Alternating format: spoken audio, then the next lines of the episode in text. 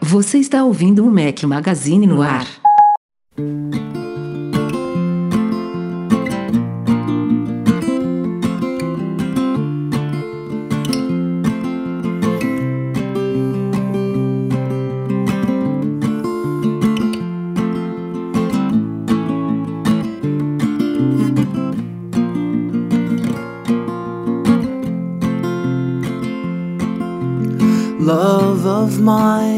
Galera do Mac Magazine e bem-vindos ao nosso podcast 378. Aos que tiverem ouvindo a edição editada, eu tenho que manter essa edição editada, né? Não, não perco isso.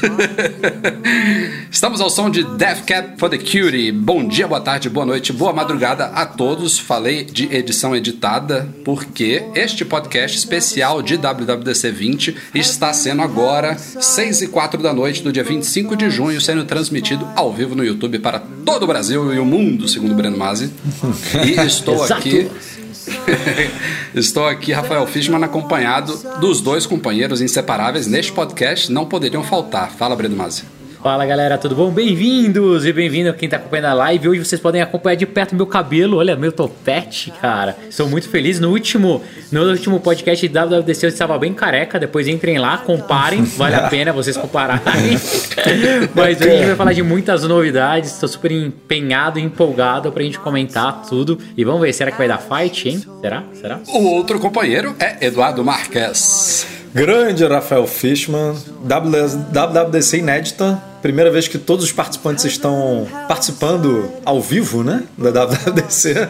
É, depois de edição editada, tinha que ter participantes participantes participando, né? participando ao vivo, né? Porque não tivemos evento físico, então todo mundo estava junto e misturado nessa WWDC, todo, todos acompanhando da mesma forma. Então, mesmo assim, óbvio, com pontos de vista diferentes. Então vai ser interessante bater esse papo aí pra gente entender essa bagunça aí. Muita coisa rolou, né? Pelo segundo ano consecutivo em nosso podcast especial, talvez terceiro, agora me falhou a memória, Guilherme Rambo. Olá, tudo bem? Quem está acompanhando ao vivo pode ver o meu cabelo de quarentena. Prazer. Eu não notei muita diferença, não. Toma. É o mesmo cabelo, só que maior. Guerra é. de cabeleira aqui. Eu tô aproveitando enquanto eu não fico careca, porque é, a chance é grande. ah, que ótimo, bem-vindo, Rambo. Para quem tá acompanhando a gente, o Rambo já vai trazer um monte de spoiler das próximas versões beta, que ele já deve ter descoberto um monte de coisa, né? Na beta 2, 3, 4, então ele vai contar pra gente aqui em primeira mão, né, Rambo? Que isso, controla as expectativas do pessoal, não deu nem tempo de ver nada ainda, eu mal mexi na, nas paradas, é muita coisa. O Rambo tá, deve estar tá devorando sessões de WWDC, né? Devorando os vídeos lá das que vão até sexta-feira. Depois que o Rambo tomou troletada da Apple, ele agora tá contido, não tá mais investigando muito, não. É. é. Qual é a melhor resposta? A resposta é, é ótima.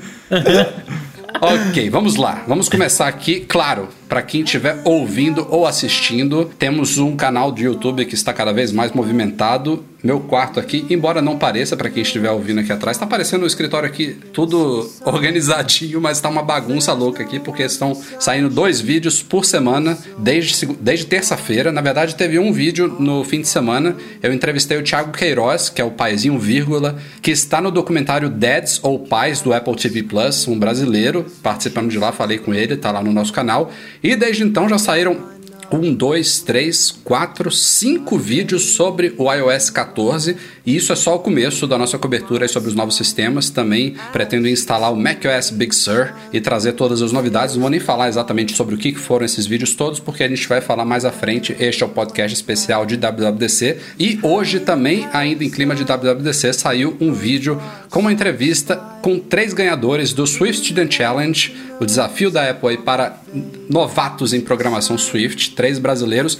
Entre mais de 50 brasileiros que ganharam o prêmio este ano. São 350 no mundo e tivemos mais de 50 brasileiros. Altíssima e merecida e muito legal participação e representatividade de brasileiros nesse desafio da WWDC. Mas o tema é o evento, o podcast vai ser 90% sobre isso, 95% talvez. E antes da gente ir para a pauta em si, é, como é tradição aqui nestes podcasts especiais, a gente, eu queria trazer o assunto sobre a keynote em si.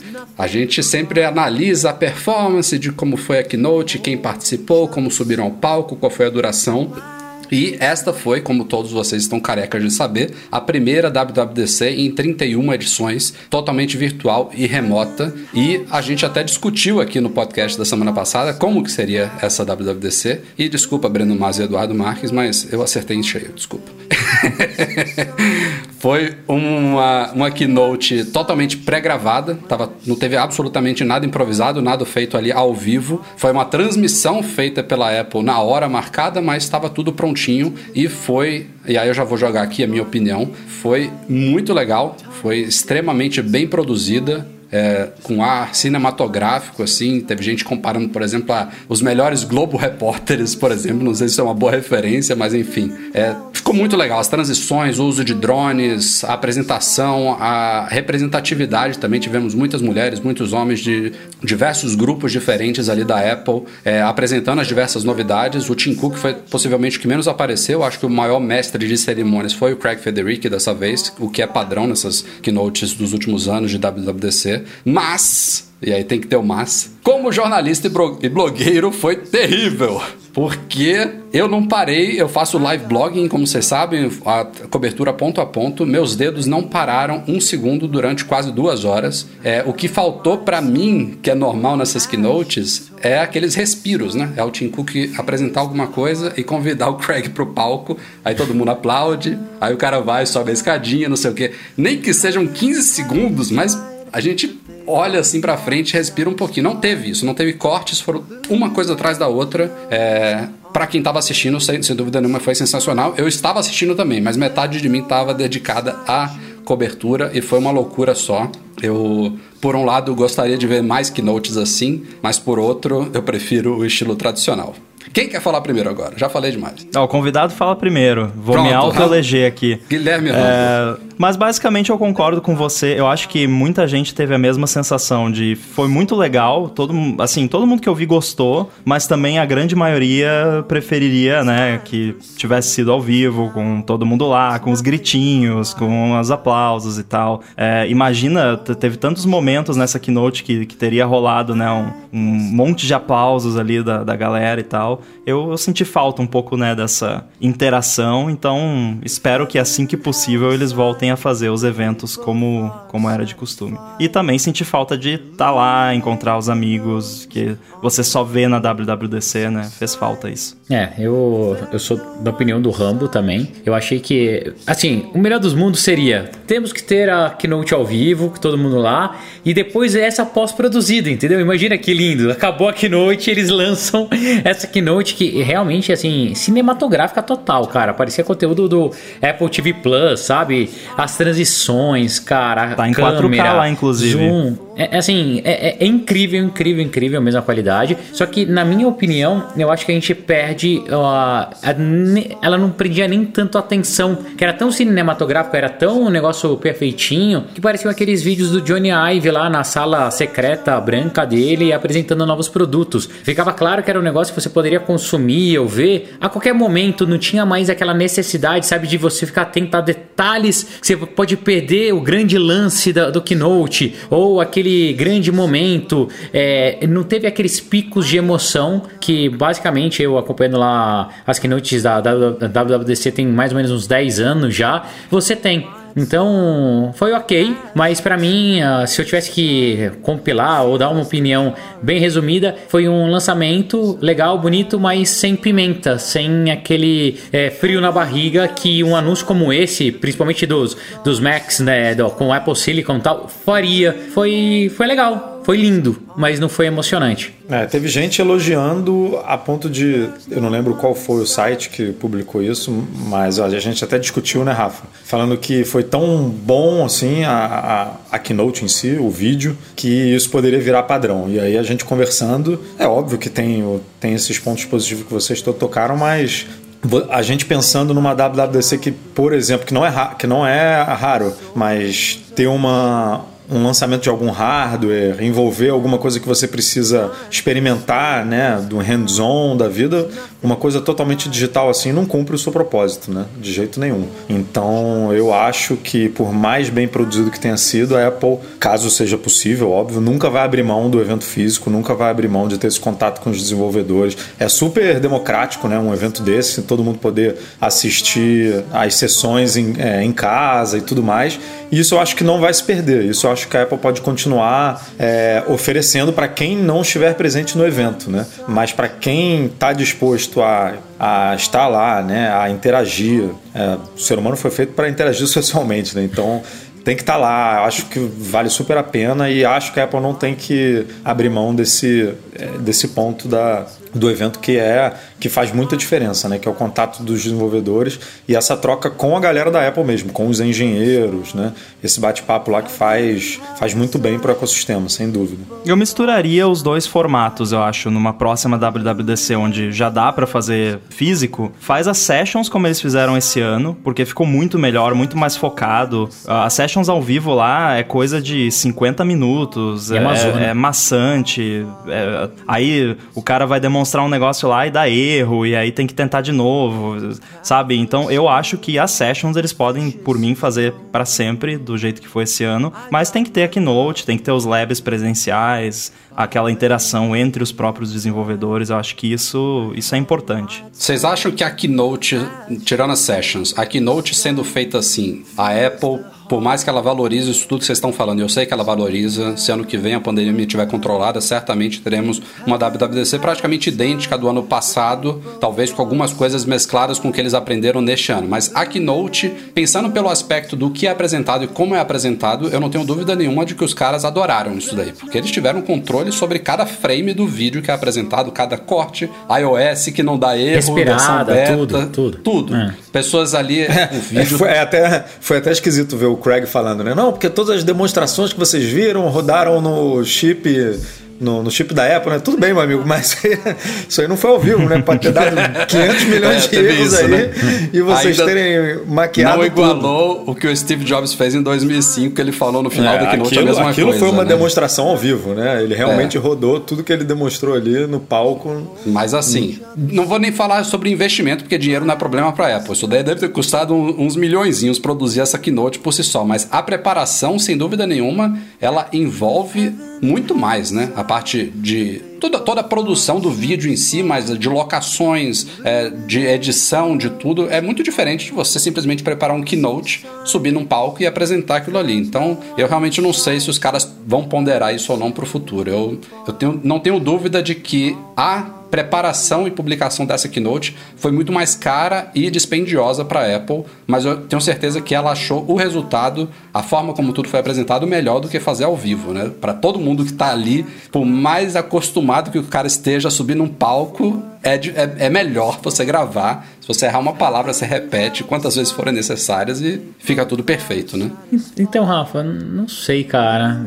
Isso vai muito do executivo e do que a empresa quer mesmo, né? Para o futuro. É, eu lembro como se fosse hoje a gente discutindo no podcast se iam acabar as filas para compra de produtos ou não. Vocês lembram, né? Se fosse agora, eu ia falar sim, tem que acabar causa da pandemia, não tem que ter mesmo, mas é, presença social. E a Apple foi e voltou atrás. Eu acho que vai ser a mesma coisa que a Keynote eu sou mais da linha do Rambo, sabe? Eu acho que vai ter uma coisa muito mais mista do que a gente abandonar 100% as keynotes ao vivo, porque é muito importante esse momento ter. É, nem que eles reduzam só para jornalistas novamente, mas é, é, um momento muito importante de troca, de percepção do público, né? Calor do público mesmo, é, ao feedback dos lançamentos. Então, imagina que, numa boa, imagina o Tim Cook na casa dele assistindo. Você acha que o cara vibrou?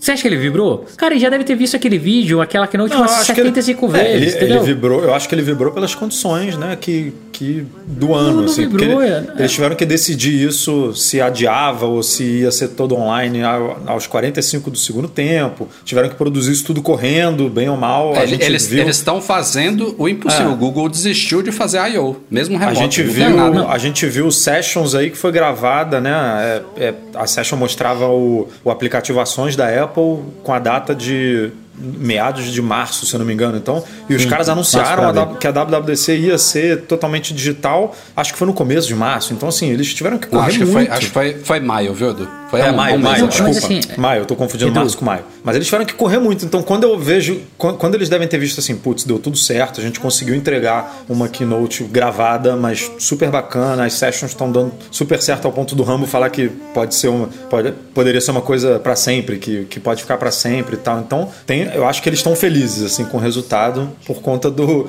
do cenário mundial, né? as coisas têm que estarem prontas também, né? Porque a gente ouve histórias de engenheiro da Apple que na, na noite antes da keynote tava consertando uma parada do iOS lá pro demo, né? E não deu pra fazer isso, tinha que estar funcionando, né, há muito tempo antes. Então, isso também com certeza afetou o schedule deles ali de desenvolvimento, afetou provavelmente também o que foi mostrado e o que não foi mostrado na keynote. É, por exemplo, a questão de você poder trocar apps lá padrão, nem foi falado, foi só num slide lá, né? Porque nem tá no primeiro beta, então teve coisa que eles tiveram que até cortar da keynote porque não ia ter como mostrar, né? Beleza. Tá ótimo de introdução. Vamos então para os temas da WWDC em si. I'll follow you into the dark.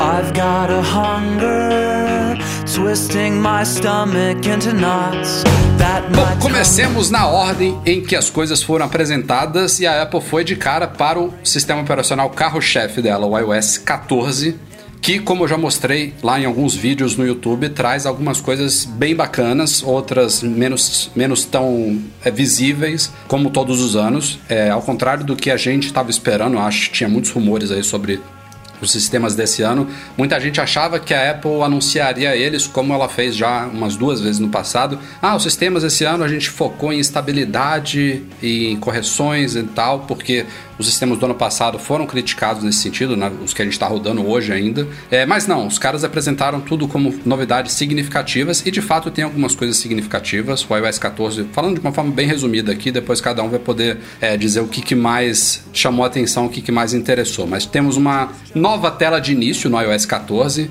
e é curioso porque assim que você instala ele, você não vê nada de novo. Você tem que começar a personalizar essa tela de início com os widgets, que é a grande novidade. Temos também ali na última tela da tela de início uma biblioteca de apps. É, isso eu mostro tudo em detalhes lá no nosso YouTube. Temos suporte a Picture in Picture. Temos a possibilidade de definir navegador e cliente de e-mail padrões. É, novos atalhos de acessibilidade, um novo aplicativo de tradução, uh, interfaces compactas, então quando você recebe ligações ou FaceTime, elas, elas, aparecem ali em cima. A Siri também recebeu uma nova interface compacta. Temos os chamados App Clips, que vão ser mini aplicativos que você vai poder rodar ali no, no aparelho, que tem menos de 10 MB, que não vão precisar ser baixados e instalados por completo. E também algumas novidades no aplicativo Mensagens, com respostas inline, melhorias em grupo. Também temos novos emojis, tem campo de busca no emoji, enfim, tem uma série de novidades, como sempre, coisas que a gente ainda está descobrindo, a gente está detalhando em vários artigos no site e em vídeos também.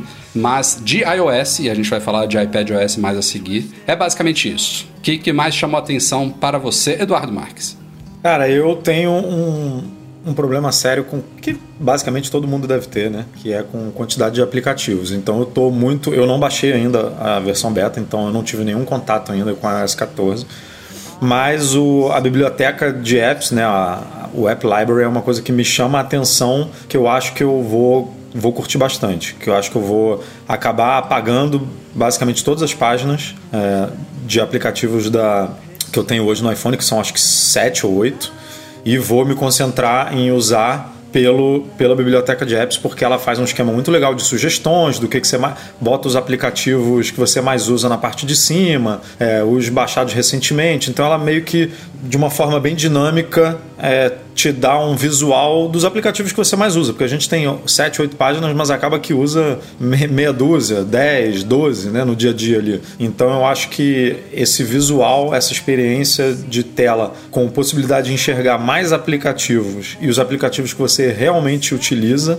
é, vai fazer diferença no dia a dia de muita gente. Os, widget, os widgets eu também acho que tem uma, tem uma pegada legal, mas eu particularmente vi, convivia muito bem com a, com a tela hoje, né, com os widgets ali e acho que para mim não vai fazer tanta diferença, mas para quem curte esse dinamismo ali, né, e principalmente mudar o visual, né, as informações que estão na tela, porque enjoa ou porque é, quer realmente receber mais informações ali, eu acho que essa experiência muda pouco. É, tecnologicamente falando, mas visualmente faz muita diferença para quem acha que o iOS é a mesma coisa há 200 anos, né? Então, acho que essas essas duas coisas são muito bem-vindas. É, esse lance do, do iOS ser o mesmo, eu, eu vivo comentando, até comentei no Stack Trace essa semana, que eu acho que o iOS tem uma, uma consistência temporal. Ele, ele permaneceu na mesma linha desde o começo, com algumas evoluções, né?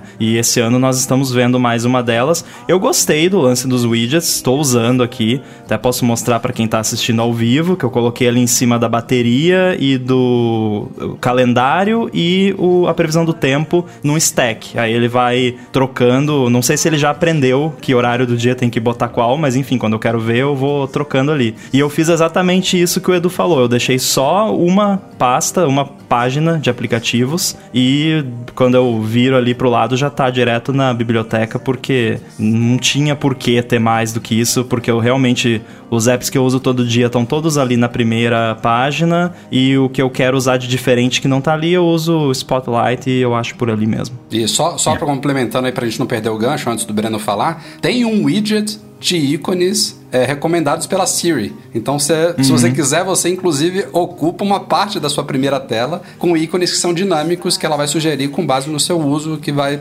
provavelmente, se ela for esperto o suficiente, e aí eu tenho minhas dúvidas, né? Sendo a Siri, mas se ela for esperto o suficiente, ela vai Pô, coitada da Siri. O, o, problema é que chamam tudo de Siri, e aí fica tudo, né, fica com tudo a mesma áurea dela. de ruim da assistente virtual, porque essas recomendações de apps para mim costumam funcionar bem, assim. É, é eu também acho. É, às vezes, todo às vezes dia de noite, assusta, cara. Às vezes eu é. puxo ali, hoje em dia a gente tem que puxar, né? Na, Sim. Na, às vezes aparece alguns que não era o aplicativo que eu abriria e ele, ele aparece lá, tipo, falo, como é, como é que ela sabia? É. Porque, por exemplo, quase todo dia de noite eu uso o aplicativo Home para mudar as luzes aqui e tal para ir dormir. E se eu puxo o Spotlight ali depois de um determinado horário, tudo bem que é uma associação, né, bem entre simples. aspas, simples, mas funciona. Aparece às vezes ali recomendação de algum restaurante num aplicativo de, de pedir comida aí que muitos conhecem, né, Breno?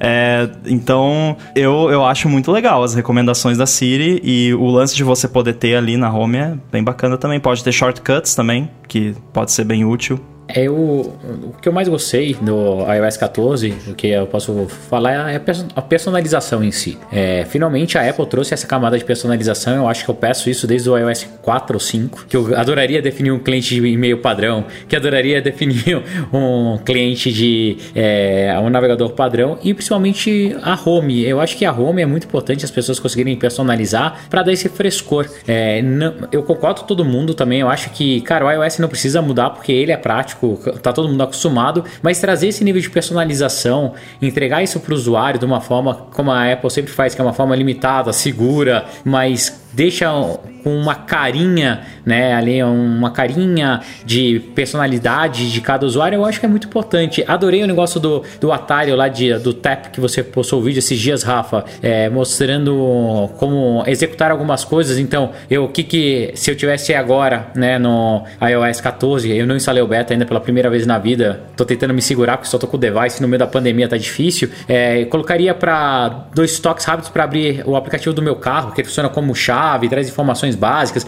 Eu acho que vai ter tanta coisa legal que esse novo iOS, essa nova arquitetura, essa maior permissão que a Apple vai dar de customização para os usuários, ele pode trazer, que eu acho que é um caminho sem volta e é um caminho muito feliz para mim. Que eu, de verdade, eu vejo que a Apple ela vai conseguir entregar para os usuários daqui, podemos demorar mais 10 anos para ver mais personalização, mas eles viram que isso é importante. Então a tendência é que eles comecem a dar mais controle para os usuários e para mim isso é super importante, é muito legal. Eu tô louco para instalar para personalizar o meu inteiro e depois dar uma olhada que eu quero. Até mandei para você, Rafa, um print do widget de bateria, né? Já pensou se tivesse uma bolinha ali com o carro, com o meu Tesla? Pô, ia ser legal pra caramba. Então eu espero que a Apple acabe, acabe abrindo isso e aceitando também é, coisas tá de terceiro para. Tem, tem um widget kit. A única coisa, e o, o, o Rambo pode falar, é que a gente, tava, a gente não destacou muito isso no site ainda, mas essa primeira geração aí de widgets no iOS, ela não é interativa. Aparentemente, Isso, pelo é. que eu vi, todos os widgets são meramente informações, eles funcionam como se fosse um ícone grande do app. Quando você toca nele, ele, é, ele leva ao app respectivo. Você não tem como interagir, por exemplo, num widget de reprodução de música, você não tem como dar play e pause ali direto no widget. Mas se não é Mas ele tem mesmo... como ter áreas diferentes, né? Não é necessariamente o widget inteiro vai simplesmente claro, abrir claro. o app, né? Ele pode ter ali um botão que abre o app em determinado lugar, por exemplo, do ah, Music. Okay o, o, do Music, ele tem ali os últimos álbuns, que vou, playlists uhum. que você reproduziu, e cada uma delas abre a playlist correspondente, né? Mas certamente tem espaço aí para evoluir no futuro. E uma coisa Com que certeza. o Breno falou aí de, de controle, que é muito legal, tem uma galera falando, por exemplo, inclusive aqui nos comentários do nosso vídeo, que o iOS está androidizando. E assim, essa troca de recursos de um para outro é muito comum. O Android puxa coisas da, do iOS, o iOS puxa coisas do Android. Mas uma coisa que eu achei interessante dessas novidades todas é que quem quiser não precisa usar nada. Inclusive, as coisas ficam até um pouco escondidas. Elas são muito direcionadas para o cara que conhece, que, que quer é. personalização, que quer adicionar essas coisas. Mas isso é uma recursos. coisa que a, que a, Apple faz bem aos poucos, né? Por exemplo, eu, eu realmente acredito que a biblioteca de apps, daqui a duas, três gerações, ela vai se tornar padrão. Padrão, tipo, sim. Só que aí ela implementa como? Ó, você ativa aqui escondido, você tem que apagar as páginas para aparecer. Aí daqui a pouco, daqui a duas gerações, quando a galera já estiver mais acostumada com isso, ela vira o, o seu padrão e o resto é que sai, sabe? Então ela vai ela vai colocando assim para você brincar com, com, com o recurso e depois que você já estiver acostumado, ele, bom, agora vamos, vamos botar isso aqui como padrão para todo mundo, entendeu? Mas você para para pensar, Edu, é, é, a forma natural e correta de se fazer. Você tem um sistema operacional que funciona de uma maneira tem 10 anos. Não dá para você dar um reset e falar, ó, muda tudo agora não, e as pessoas não. que se adaptem. Então ela vai fazendo de uma forma, é, uma transição natural e uma coisa que, cara, não dá para falar, a Apple é assim superior a todos eles, todas as outras marcas, tá? E não é só o Google, não é só a Samsung, é todas as marcas. Ele realmente ela faz com que o uso natural vire um uso natural das coisas. Então, na hora que você não percebe, você já está usando da maneira onde que ela queria que você estivesse. É, é a mesma coisa da, da, rolagem do Mac, rolagem natural. É, eles fazem isso realmente para facilitar a nossa vida. E eu tô adorando, de novo, porque eu acho que eles vão começar a dar mais liberdade para aqueles usuários que querem ter liberdade. A minha mãe não vai precisar, a minha esposa eu duvido que ela personalize, entendeu? Mas se um dia ela quiser, tem opção lá para ela fazer. Ela não vai se sentir mais limitada, porque o para mim o, o que era muito ruim do iOS, todo mundo fala assim, pô, mas não dá para fazer isso, não dá para fazer aquilo. E você lembra? Teve uma época que a gente não conseguia nem ter é, copy-paste no, no iOS. Isso era muito ruim. A partir do momento que a Apple fala, olha, tem o básico, não é super personalizado, mas tem o básico. E, cara, você faz se quiser, se não, tá aqui ó, a melhor experiência do mundo para você em mobile. Porra, tá super certo. É isso. E eles estão trabalhando muito esse ano, eu percebi com, com meu, meu, minhas experiências iniciais, né, como desenvolvedor, a, a experiência do desenvolvedor tá muito melhor em, em, várias áreas esse ano. E isso é uma coisa que acaba refletindo também para o usuário depois, é, no sentido de adoção, porque não adianta eles fazerem uma coisa super legal no sistema que na hora que o desenvolvedor vai adotar é super difícil, não consegue, não funciona. E eu tô vendo esse ano que eles trabalharam para tornar a adoção das novas tecnologias mais fácil e mais rápida. Inclusive a própria documentação. O Breno talvez saiba que a documentação da Apple não é conhecida por selar essas coisas. Esse ano melhorou, assim, muito a qualidade. Ô Rambo, é que você não era nem nascido quase, mas eu peguei uma geração que não tinha documentação, você não podia nem compartilhar informação em fórum. É, eu, não, Cara. mas eu lembro dessa época. Out- Outra, outro, só pra gente fechar aqui, uma das coisas que mais me chamou a atenção, sem dúvida nenhuma, eu falava isso aqui, e já pulando também para iPad, mas a gente vai falar especificamente de iPad já já, eu acho isso mais relevante no iPad, que é a possibilidade, como o Brando lembrou aí, de definir browser e e-mail padrão. E assim, foi ao mesmo tempo muito feliz essa novidade. Já eu diria que há dois, três anos atrás já era a hora de ter chegado, mas tardiamente chegou. Mas ao mesmo tempo é uma implementação bem Apple-like, né? Não existe, isso eu ainda vou falar num vídeo do nosso YouTube. Não tem atualmente na beta 1 um painel que você acessa no, no iOS para definir os, os aplicativos padrão. Até onde eu entendi, não sei se o, o Rambo já leu sobre isso, os aplicativos, e aí nesse caso somente navegadores e clientes de e-mail, eles vão ter que ser atualizados, dando uma sinalização ali, ó, eu sou um browser para o iOS 14 que permita que ele seja definido como padrão. Eu não sei Não é nem, exatamente não como é é que nem eu sou um browser. Eu, eu quero, eu acho que é, eu quero poder ser definido como padrão. tipo, você pode ter um bra. Eu quero ser um browser, posso? Você deixa? Você deixa eu ser um browser iOS? Ah, assim, eu não sei, tá bem nebuloso isso. Eu, eu acho que isso foi uma coisa mais de última hora, aquele medinho do, do antitrust, né? É, eu ia dizer, eu ia dizer isso. Pra mim, isso é uma É. resposta assim. Eles seguraram Sim, até não, onde não dava certeza. mais. Aí assim, putz, agora as investigações estão começando, vamos soltar isso aí pra dar uma para dar E uma que bom liberada. que fizeram. Que bom que fizeram, É, independente ué. do motivo, né? Exatamente. Mas assim, tá aí pra isso, né? Os órgãos fiscalizadores estão aí pra isso. isso tá no primeiro beta at all? Eu acho que não tem nada no primeiro beta disso. Não, eu acho E- que todos os apps vão ter que ser atualizados. Eu, É. não, eu não sei se eles não, vão e- colocar. e eu acho que não. ah, Pelo menos eu não vi nem session que, que mencione isso, mas também tem session pra caramba e eu não assisti todas, né? Mas assim, eu acho que é uma coisa que tá muito embrionária ainda, a gente vai descobrir mais detalhes, né? Vale o disclaimer que nós estamos falando tudo isso aqui baseado no primeiro beta, né? Então tem muita água pra rolar até setembro. É. E lembrando, de novo, só navegador e cliente de e-mail. Ou seja, quando É. você tocar num endereço, ele vai abrir no Apple Maps, você não pode definir Google Maps. Quando você tocar num dia e hora, ele vai levar para o calendário nativo, você não pode Mas mandar para o Fantástico Rafa. ou, É- é- ou para o Calendar. primeiro passo. Aí ano que vem eles adicionam mais É. dois ou três não, tipos ano de não, aplicativos, daqui tipo o três CarPlay. anos. Três anos. Beleza. Pra ganhar palmas da plateia, pô. É, é aí. Exatamente. Mas é, eu acho que e-mail e, e navegador já cobre Tá, tá muito bom. Muito, né? Cobre Tá assim a ótimo. maioria, eu acho, das pessoas que querem mudar, principalmente o browser, eu acho que o pessoal quer sempre mudar, né? Mas, mas- mas antes de ir pro iPad, Rafa, cita, eu queria, queria que vocês citassem uma coisa que vocês sentiram falta, que não veio pro iOS. Tipo, uma coisa que vocês estavam esperando muito, que queriam poder utilizar no sistema, que não, não veio. Hum, cara, Tô ó, tentando me lembrar das cinco coisas que eu gostei do Android e eu fiz um vídeo sobre isso. Já até esqueci quais foram. Uma delas era isso, definir Era isso, né? Mudar aplicativo o, padrão. mudar o sistema, né? Mudar o Ah, é, uma coisa que eu quero sempre, que a Apple nunca vai fazer, é você poder fazer root no, no iPhone. Porque quem é desenvolvedor, você vai lá, o equivalente a desligar o SIP A no Mac. não deixa, mas você pode fazer.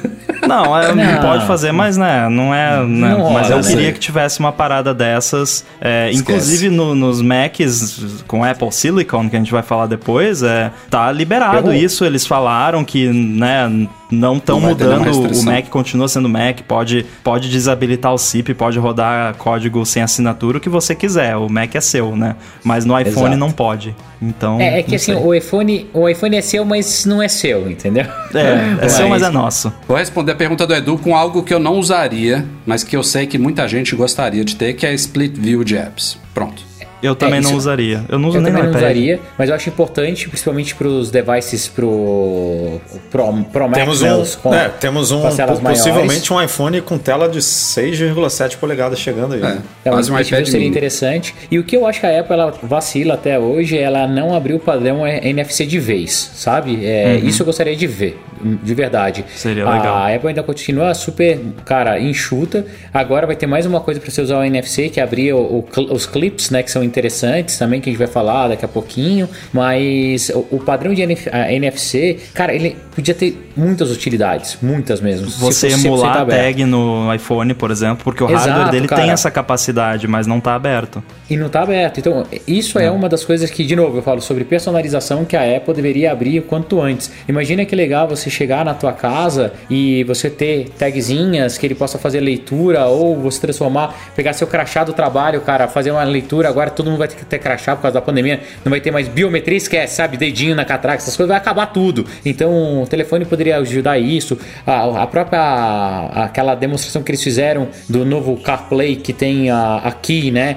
Da BMW, Car você Key. chega, cara, vai ser um padrão super fechado. Podia deixar tudo um pouco mais aberto para que os desenvolvedores ganhassem tempo, porque lembra. Mas isso é outra que que- coisa que, o- os, os órgãos antitruste estão batendo na Apple, né? De abrir Sim, NFC. Mas o lance do Car Key, eu acho que vale dar um- uma aliviada, porque o Car Key ele vai ser um padrão aberto, porque a Apple tá trabalhando com um consórcio, que eu esqueci o nome agora, que tá desenvolvendo. Eles estão fazendo isso para HomeKit também, né? Trabalhando lá naquele consórcio para tornar uma Foi tecnologia na Keynote, aberta. inclusive. né, abriram o, o código fonte do, do, do, do HomeKit lá para todo mundo poder estudar e usar. E também o, inclusive o Find My, eles estão tornando aberto para aberto, né? Assim, ainda você vai ter Mas que ter compatível com acessórios de terceiros, né? Isso, que também vai ter que é outra, via MFI outra briga antitruste aí que tá, batão, né? que tá batendo na Apple e Porque tal. tudo por isso são disso. licenças caras, né? Licenças caras, processos difíceis, morosos, e daí, querendo ou não, a, a Apple ela acaba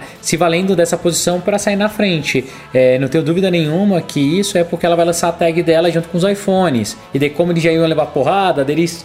Só que, cara, eles são cinco anos na frente, sabe? Eles têm ace- acesso a APIs privadas. Outra coisa que eu acho que é, tudo bem, cara, é, nem liga mais porque hoje todos os apps já têm a solução própria, mas até hoje a gente não ter acesso à API completa de FaceTime, sabe? Pô, cara, tinha que fazer um monte de coisa. É, agora que a gente tem os gamezinhos, imagina que legal fazer é, gameplay com Pip do FaceTime jogando e não pode. Então, O drawerzinho lá, Breno, aquele que você arrasta no Maps lá, a- Exato, aquilo tinha que ser um cara. componente. ó, Imagina a componente. quantidade de horas de engenheiros De gastas poupadas. Refazendo aquela parada lá. Dá um trabalho do caramba. Eu tive que fazer aquilo, não é fácil.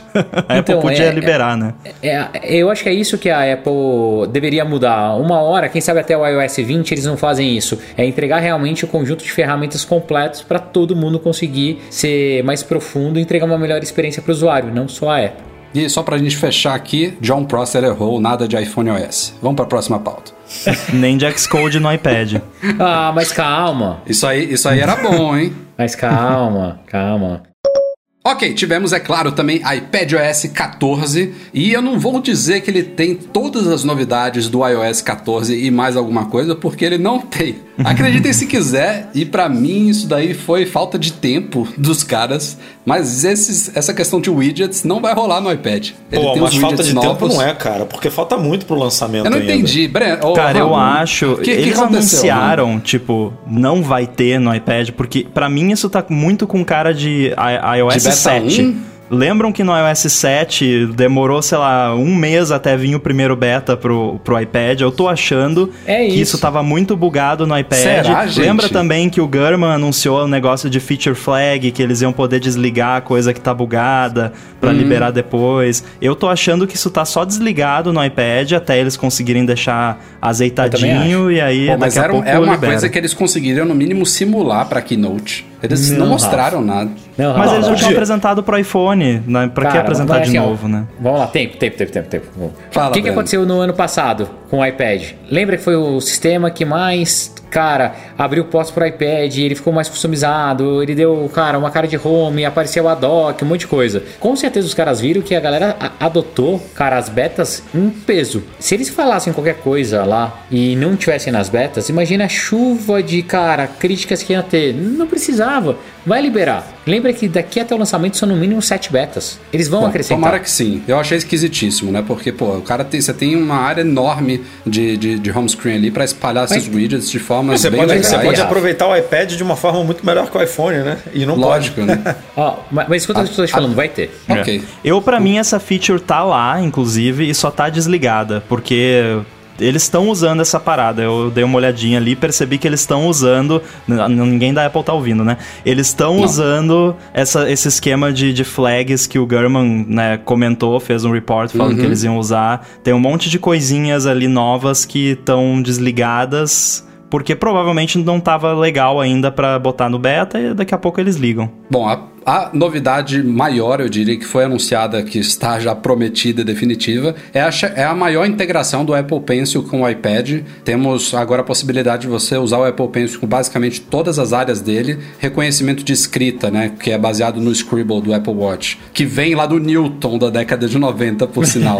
Super aprimorado ali, então agora você consegue escrever com o Apple Pencil em qualquer área, basicamente, do iPad. Os desenvolvedores vão poder adaptar isso para os campos de texto dos seus apps. Então, até para você usar, sei lá, o Spotlight para buscar um app, você consegue escrever ali manuscrito, ele converte em texto e traz a busca. Mas não é só isso, né? Você escrever num campo de, de, de texto e ele converter. O que eu achei fantástico é os caras conseguirem interpretar tudo que você escreve e permitir que você interaja com esses textos manuscritos. Então, eles deram exemplos lá no Notas que depois que você escrever lá com sua mão, você pode selecionar o texto como se ele fosse um texto digitado e movimentar ele, mover, criar um espaço em cima, copiar aquilo ali como texto e colar em outro lugar, enfim. Se aquilo ali funcionar, Se você não tiver um garranchão, deve funcionar, né? Se a letra for igual a minha, acho que não deve funcionar, não. Olha, Mas- a minha letra é muito feia, muito mesmo, e funcionou. Então, Ah, tá, tá de parabéns, então. Esse é outra coisa que eu tô louco pra ver, cara. Porque, igual o Rafa falou,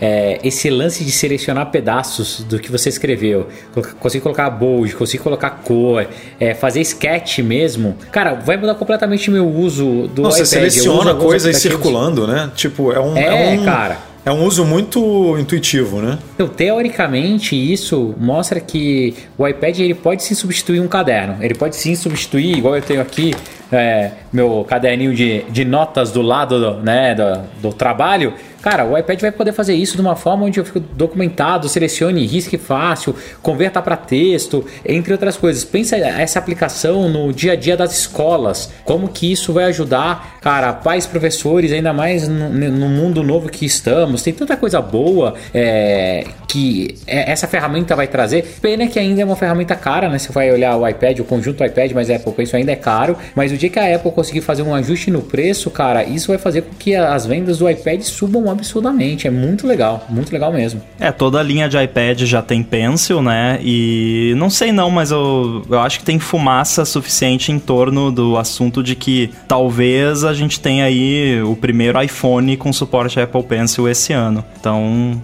batendo, talvez também... Estão batendo nessa tecla já há dois anos, né? É, não, é, mas acho, é, isso é sinal que vem. eventualmente vai chegar. É, exatamente. Em algum momento isso acontece. E, e só complementando também pra galera também ficar por dentro, que não acompanhou, ele também tem aqueles data detectors. Então, se você escreve, por exemplo, um telefone à mão, ele sabe que aquilo ali é um telefone, você pode tocar e mandar ligar. E também, além da parte de texto, ele também tem detector de formas. Então, se você fizer, sei lá, um pentágono ali, eles deram esse exemplo, você no fim dele, se você segurar o Apple Pencil ali parado por um tempinho, ele transforma aquilo ali num pentágono é, de verdade, né? Sem, sem o seu rabisco. E, e Setas seguindo também. as proporções, setas, eh, círculos, A seguindo as proporções que Rafa, você fez. que me perguntaram e eu não soube falar é tudo isso ele vai funcionar independente do aplicativo ele só vai funcionar no Notas Isso, Isso é, é? coisa do Pencil Kit, que é o sistema de desenho padrão, né? O framework de desenho que era privado, inclusive a Apple tornou público no ano passado. Então, todos os aplicativos que usam o Pencil Kit, eles vão ter esse comportamento por padrão. Legal. E tem muito app que tá usando, né? Aí, claro, se o app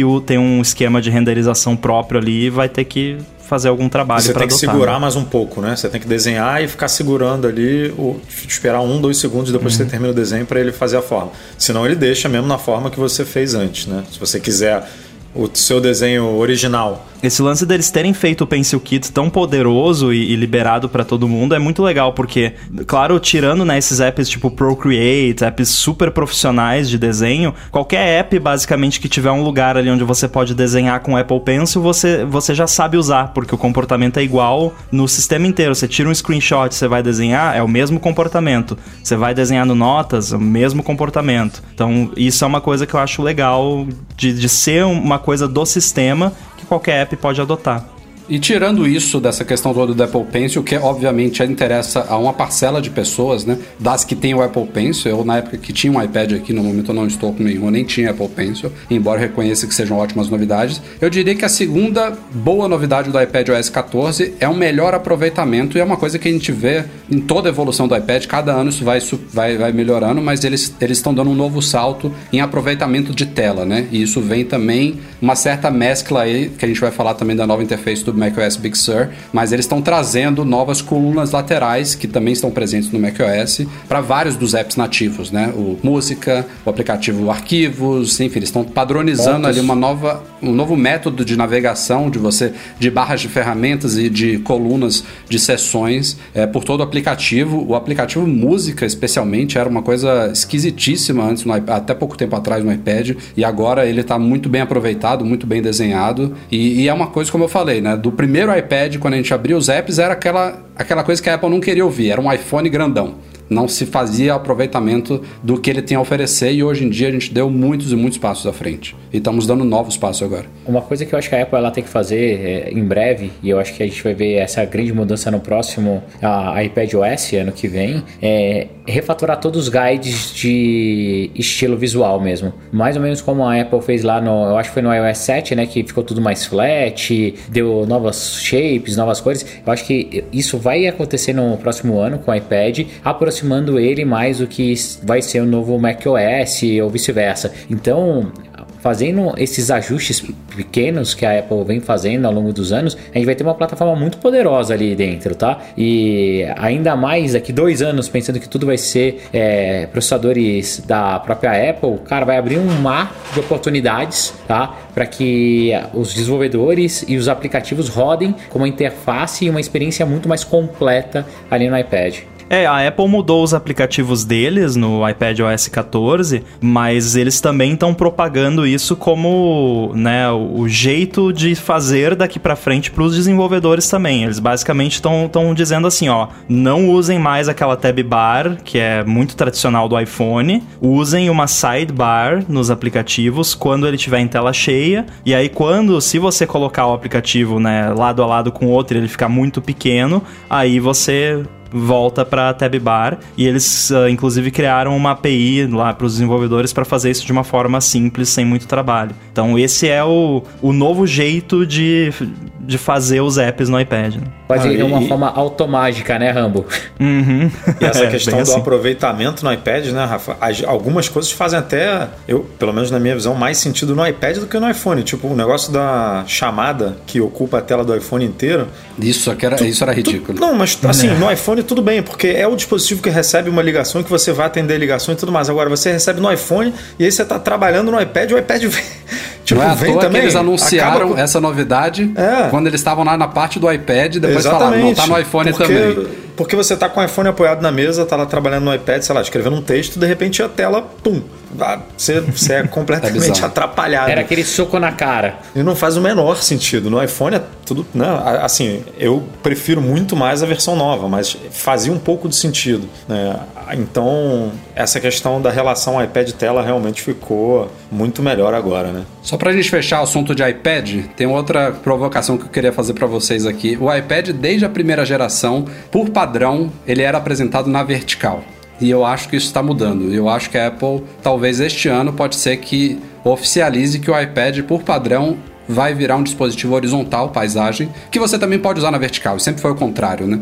Inclusive, teve muitos anos que existiam aplicativos que só rodavam na vertical no iPad. Aos poucos, a Apple foi recomendando e passando a exigir que eles rodassem em ambas orientações. E eu digo isso pensando, por exemplo, no Face ID. Eu acho que não faz mais sentido o Face ID ficar onde ele está hoje. Ele tem que subir para onde ele fica onde a gente está centralizado com ele, por exemplo, com o iPad no Magic Keyboard. Então, se vocês observarem aqui Note, eu acho que pouca coisa ou nada foi demonstrada com o iPad na horizontal, na, vertical. Eu só perdão. uso o iPad na vertical pra ler, basicamente, quando eu uso ele Pois é. leitura. E eles bem que podiam virar a bendita maçã, então, né? Quando você tá dando boot no iPad, a maçã ainda tá deitada. Ah, tanto a da frente do boot quanto a de trás. A de trás também. Então, É, Rambo, verdade. No Magic Keyboard já tá na orientação certa, né? Já. Le- Lembrando lá a história do iPad, é, eu lembro como se fosse hoje, evento em Nova York para vendas do iPad e tudo. Basicamente ele nasceu para ser um reader mesmo, né? Então a, a grande força, o grande impacto que eles fizeram de lançamento do iPad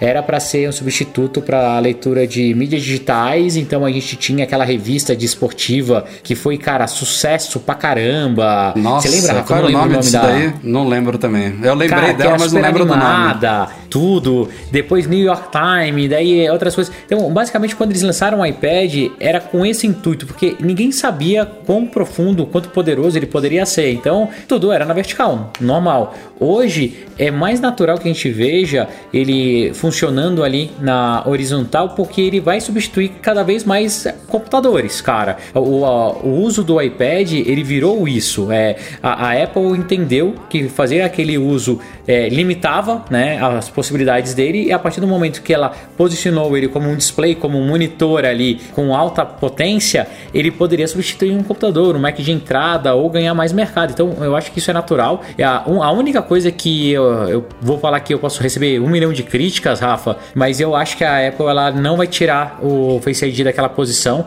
É mais fácil ela. Vou, apresentar duas câmeras em determinado momento, tá? Mas, cara, ela não vai colocar ali na horizontal porque dependendo da posição que você pega, você pode cobrir a câmera. Então, eu ainda acho que o iPad pode Exatamente, ter é o que acontece hoje com ele na horizontal. Exato. Eu, no pouco tempo É. que eu usei, eu cobria com a mão. Tinha que ter duas, Você né, você na pode ter verdade. duas câmeras no É, o ideal era ter duas mesmo.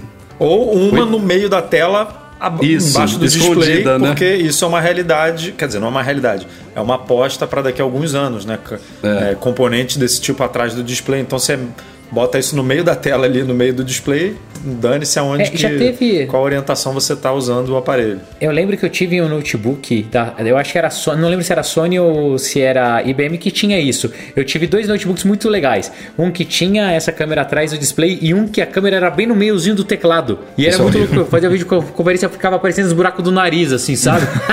E a, e a papada. Não é, então não era tão boa, eu acho. né? não, não era boa, mas. Ok, uma pauta um pouquinho mais curta do que as duas primeiras. AirPods também tiveram novidades. É, a primeira novidade de troca automática não é só AirPods Pro, né? O AirPods Pro, só Não, situando tudo, aqui, é só tudo. áudio espacial. Tá beleza. Essa primeira eu tô pagando pra ver, viu?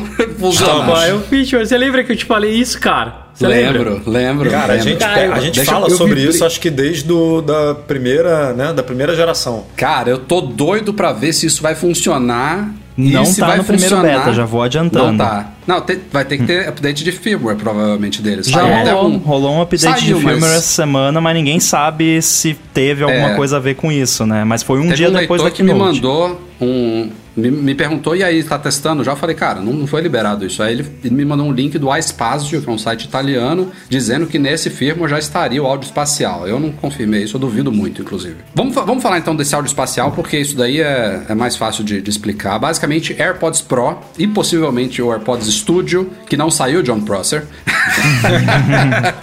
Os fones de ouvido que a Apple deve lançar mais cedo ou mais tarde aí. Esses, essas versões mais avançadas, a Apple está implementando uma coisa meio mágica aí. É basicamente trazendo para dois fones de ouvidos pequenininhos nos seus ouvidos, estéreo, né, LR, uma sensação é, cinematográfica, né, de home theater, 5.1 ou 7.1 ou Dolby Atmos. Então, os caras falaram que criaram lá hiperalgoritmos para tentar simular a sua presença num espaço, inclusive levando em consideração a direção da sua cabeça. Coisa Não, muito eu- louca, né? Usa... Aquela apresentação ali, meu irmão, é, é de você fazer, é de você ficar pensando assim, ah, você que eu digo eu que não entendo tanto desse mundo de desenvolvimento e tal, eu falo, cara, como, como que um negócio desse tamanho, com um chip do tamanho de uma unha, Micro. consegue fazer tantos cálculos por segundo de áudio, né? Porque se você tá com o cancelamento de ruído ativo ati- é ativado, ele precisa fazer um milhão de cálculos ali de microfone e tudo mais para poder cancelar a frequência e tudo mais, e ainda calcular isso tudo da cabeça, da posição do giroscópio, do acelerômetro para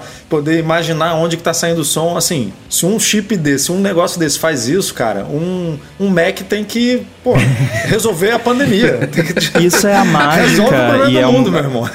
É a, é a mágica do hardware especializado. E é por isso que eu tô tão empolgado com os, os Macs com chip da Apple, mas a gente vai falar em mais detalhes depois. Mas é porque a Apple coloca essas coisas especializadas. Então você pode ter uma CPU que, se você for fazer esse processamento que você falou numa CPU de um Mac, vai fritar a CPU. Só que como é um chip que foi feito especificamente para fazer exatamente essas operações que você está falando, de medir movimento e áudio e tudo mais, uh, você consegue fazer com muito menos energia, com muito mais eficiência do que uma CPU genérica que né, precisa fazer de tudo. Então, é, essa é a grande sacada. Por isso que o, os iPads são tão rápidos, porque tem o decodificador de vídeo, tem o, o chip não é simplesmente um chip, ele faz mais um monte de coisas coisas que estão no hardware. E isso é muito mais rápido do que simplesmente você escrever um programa que faz. Complementando o que o Rambo falou, eu imagino a felicidade dos engenheiros e da galera que projetou, né, os AirPods, porque, cara, com certeza, para eles chegarem nesse nível, eles já tinham esse plano desde o lançamento, porque tiveram que desenvolver o hardware e o chip para isso também, para dar suporte a isso. E, cara, esperarem esse tempo para poder ver isso ser lançado e causar o impacto que causou, porque, cara, é, é muito louco. É, imagina imagina, é você ter 7.1 nesses fones aqui, respeitando caixas físicas, simulando. Dolby cara, Atmos. Cara, é, eu, é eu ainda estou eu, duvidando eu... disso daí, sinceramente. É. Pô, pra quem, pra quem nunca ouviu, para quem nunca ouviu, depois que terminar o podcast aí, vai no YouTube, procura por Barbershop Áudio 3D, ah, alguma coisa assim. Vocês conhecem isso daí, né? Tem uns 15 anos atrás esse negócio daí. Isso daí foi a minha primeira experiência com alguma, alguma sensação espacial com fone de ouvido. Mas assim, ainda assim é um LR simples. Eu eu não sei. Aquilo ali é muito legal. Não é eu não sei não se duvide, vai ser exatamente Rafael, a mesma coisa. Não duvide. Eu duvido. A Apple tem que me convencer do contrário. Mas, enfim, tô, tô empolgado. É, é, é meio difícil de acreditar. Além dessa questão toda que vocês falaram aí dos cálculos e tal, beleza, mérito dos caras, mas a execução em si é o que eu quero ver. Eu quero sentir essa diferença, né? Até porque eu não tenho home theater aqui em casa. Eu tenho dois HomePods e acabou. Então, pode ser que os. Se a, Apple, se a Apple cumprir a promessa, eu vou ter uma experiência com meus AirPods melhor do que com dois HomePods, né? Vamos ver.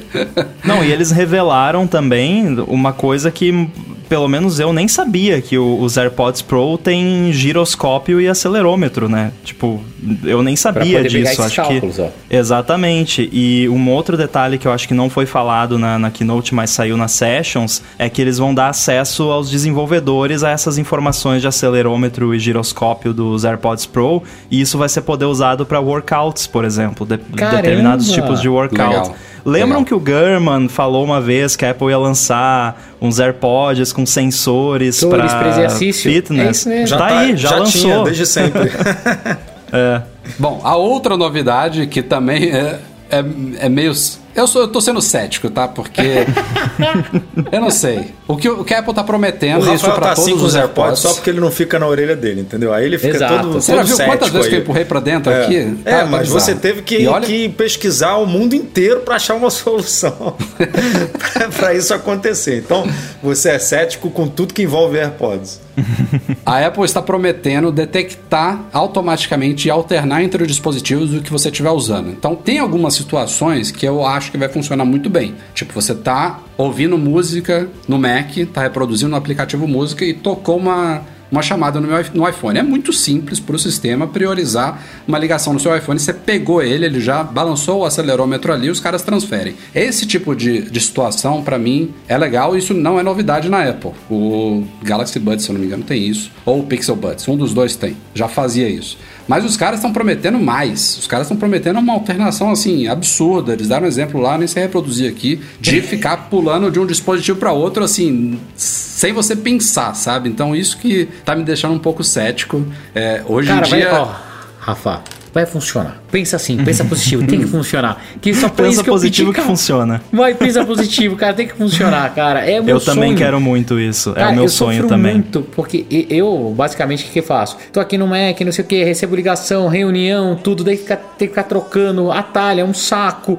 E, Bom, vou te cara, dar um exemplo eu, de eu como tenho... que vai dar merda, Breno. Você está, está no Discord da sua empresa, ou então numa reunião aí pelo Zoom, sei lá, e você pega o iPhone para olhar o Instagram. Você acha que ele não vai transferir? Não. Não, porque ele Porque vai não tem ele- nada de áudio associado. O Não. iOS já tem um sistema há um bom tempo já. Ele tem heurísticas, ele sabe qual tipo de conteúdo ele, ele tem relevância pra fazer esse tipo de coisa. Mas o Instagram ele é tem muito por- relevante pro Breno. Eu ia, eu ia dizer isso. Tipo, O o Instagram, Zoom. por padrão, ele até vem silenciado. Você tem que ligar o áudio. Eu sei, talvez eu não dei o melhor exemplo. E eu acho, É. eu acho, tá?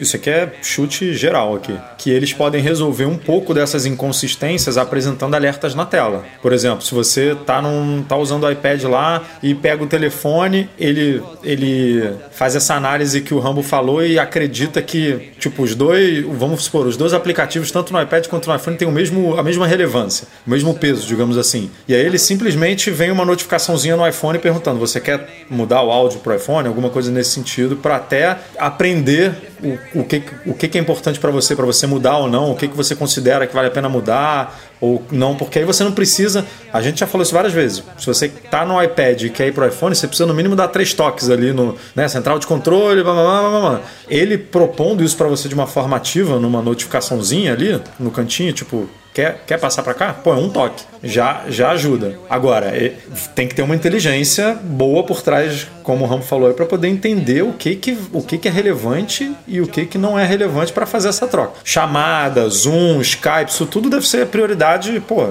nível 1 Mas lá. pense pelo lado positivo, Edu. Não é a Siri que vai gerenciar isso, então a chance de dar certo é altíssima. Próximo sistema apresentado na Keynote foi o WatchOS 7 e tivemos novidades surpreendentes, eu diria ali. Por que, que eu digo surpreendentes? Porque monitoramento de sono, que é possivelmente a maior novidade do WatchOS 7, eu, aliás o Edu, acho que também apostava nisso, achava que só viria no, Watch, no Apple Watch Series 6, que seria uma novidade de certeza. hardware. Eu quebrei a cara geral nessa. Pois é, é uma coisa que ainda está deixando uma, uma certa dúvida. Eu diria que é uma certa forçação da barra da, da parte da Apple, porque os caras estão oferecendo um recurso que já é esperado há muito tempo, que já estava sendo coberto por aplicativos de terceiros, mas que não combina com a autonomia de bateria do Apple Watch hoje em dia, especialmente o do Series 5, que veio com o display always on. Se você não desliga isso daí, o relógio dura um dia e sobra alguma, Não. alguma coisinha pro dia seguinte. não, Rafa, não, não dura um dia não. ó. O meu mesmo, são 7 horas da noite e tá com menos de 30%. Isso é um dia, Isso que é... Não, Rafael, não vai durar. Não dura um dia. Você acha que antes de 12 você horas. dormir ele morreu? Antes de você dormir? Cara, ele, ele, a- ele dá sinal de 10%, abaixo de 10% de bateria, 9 da noite. Rafael, um dia são 24 horas. Ele dá- dura 12 horas. Não, Breno. Que eu boto Não, eu tô falando carregar. um dia de uso. Um dia de uso. Você acordou Não, 7 da manhã, vai então, dormir não, 11 é da noite, bosta, ele dura. é uma bosta. Eu sei. pra dar uma é. Não, é uma decepção. O Series, o o Series Series, 5 é uma decepção. o Series Nesse, 4 nesse sentido, né? ele, ele conseguia durar quase dois dias. Isso sim, modo o reserva 5 lá. é uma decepção completa. Tanto é que todo mundo que me pergunta, ah, vale a pena comprar? Eu falo, não. É o pior o, o, o Watch, é Apple Watch que eu, que eu tive, cara. Não É só desligar o bateria, tudo. on. A bateria O não piorou. É, é só desligar o- a tela lá, a always on. O- não, mas o meu 5 dura o dia inteiro sem, sem fazer isso. Deixa eu ver quanto é que tá agora Não, aqui. eu tô com 51%. Não, Mas é não- que o Breno- 61% O o Breno. Ah, vocês gasta não fazem exercício, né? 1.500 calorias às 6 horas da manhã. Não, e aqui, aqui são 11 da noite, viu? Não, não, é, agora, é sério, é, vocês não fazem exercício, é isso? Não, não eu tô, faço uma hora de exercício Não. todos os dias. É esse, é, É, o problema. isso piora bastante. Pô, mas uma hora de exercício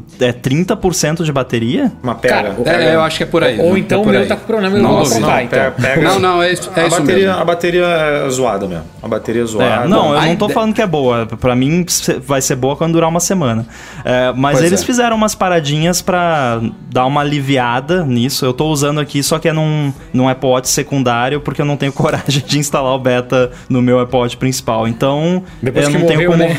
É, eu não tenho como testar muito o lance de bateria, mas ele, ele te avisa, ele tem ali um, um lembrete inteligente de carregamento, só que eu não. Isso eu não consegui testar na prática. O resto tudo eu consegui. O, o rastreamento do sono, o despertador, tudo eu consegui testar, mas o lance da bateria não. A ideia, pra pelo mim- que eu entendi, é que você vá dormir com seu relógio no pulso e quando você acordar, você coloca pra carregar enquanto você escova o dente, toma o banho, enfim, faz algumas coisas. E aí, outra coisa, além disso que o, Bran- o- que o Rambo falou, ele também agora notifica no seu iPhone quando o Apple Watch tá carregado. Pra você já saber, ó, Sim. pode ir lá pegar ele. São outras Ele duas avisa. coisas. Mas assim, isso daí é. Não é, o ideal. gambiarra. Tem.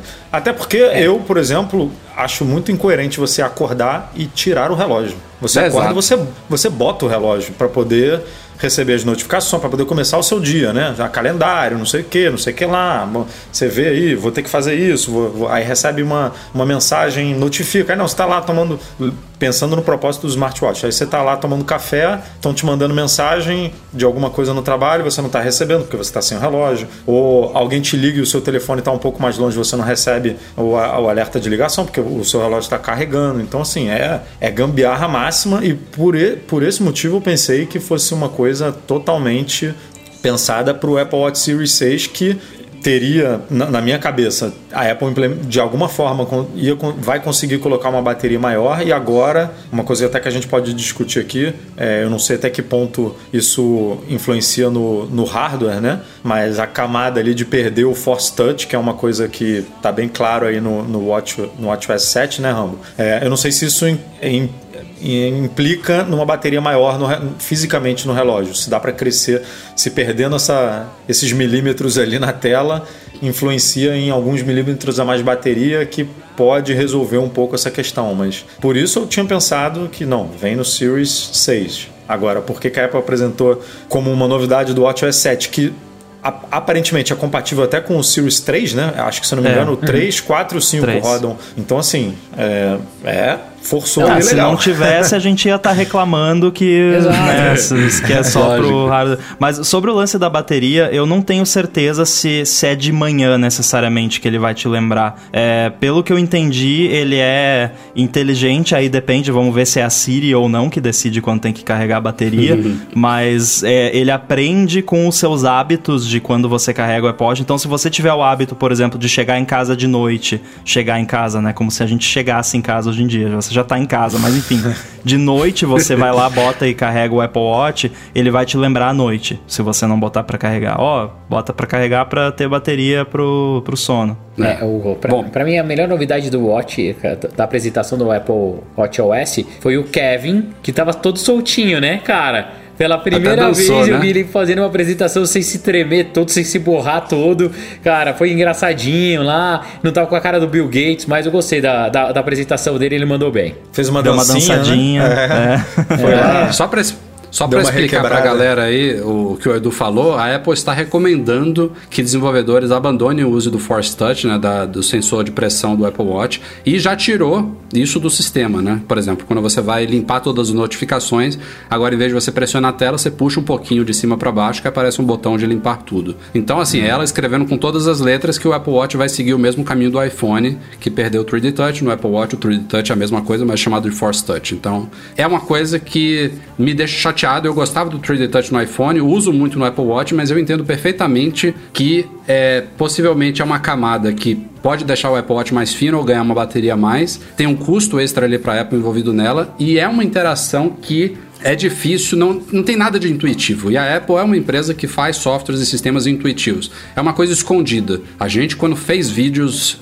de, 3D, de dicas de 3D Touch do iPhone, de dicas de, de, Force Touch do Apple Watch, teve uma galera dizendo que não, não conhecia quase nada daquilo ali, porque é uma coisa invisível, né? Ou o cara realmente sabe e se acostuma a usar, ou é um desperdício. É, é tão escondido que a gente fica testando, a, a gente mesmo que né, vive isso 12 horas, 15 horas por dia, Fica tem procurando. app que a gente fica, putz, será que esse app aqui tem Force Touch? Será que tem funciona? Que testar, será que não né, funciona? Pra ver se tem alguma resposta. É, então assim, é. Ela, quer, ela vai tirar isso e vai botar botão para você saber que tem. Ó, aqui, se você apertar aqui, vai acontecer isso. Tem o Haptic Touch que, que substitui, e eu acho que é um caso claro de o, os contras não justificam os prós. Foi, isso, foi essa conclusão que a Apple chegou, porque fica mais, mais grosso, né? Tira espaço de bateria, fica mais caro. Eles querem trocar, usar uma outra tecnologia na tela e não consegue porque não consegue fazer o, o 3D Touch funcionar com a nova. Que tem o lance do Micro LED, do Mini LED que eles vão usar. Então eu acho que é, os contras não justificam os prós, é uma coisa que você consegue emular em software com, sei lá, 80% de qualidade, né? Obviamente não é tão bom quanto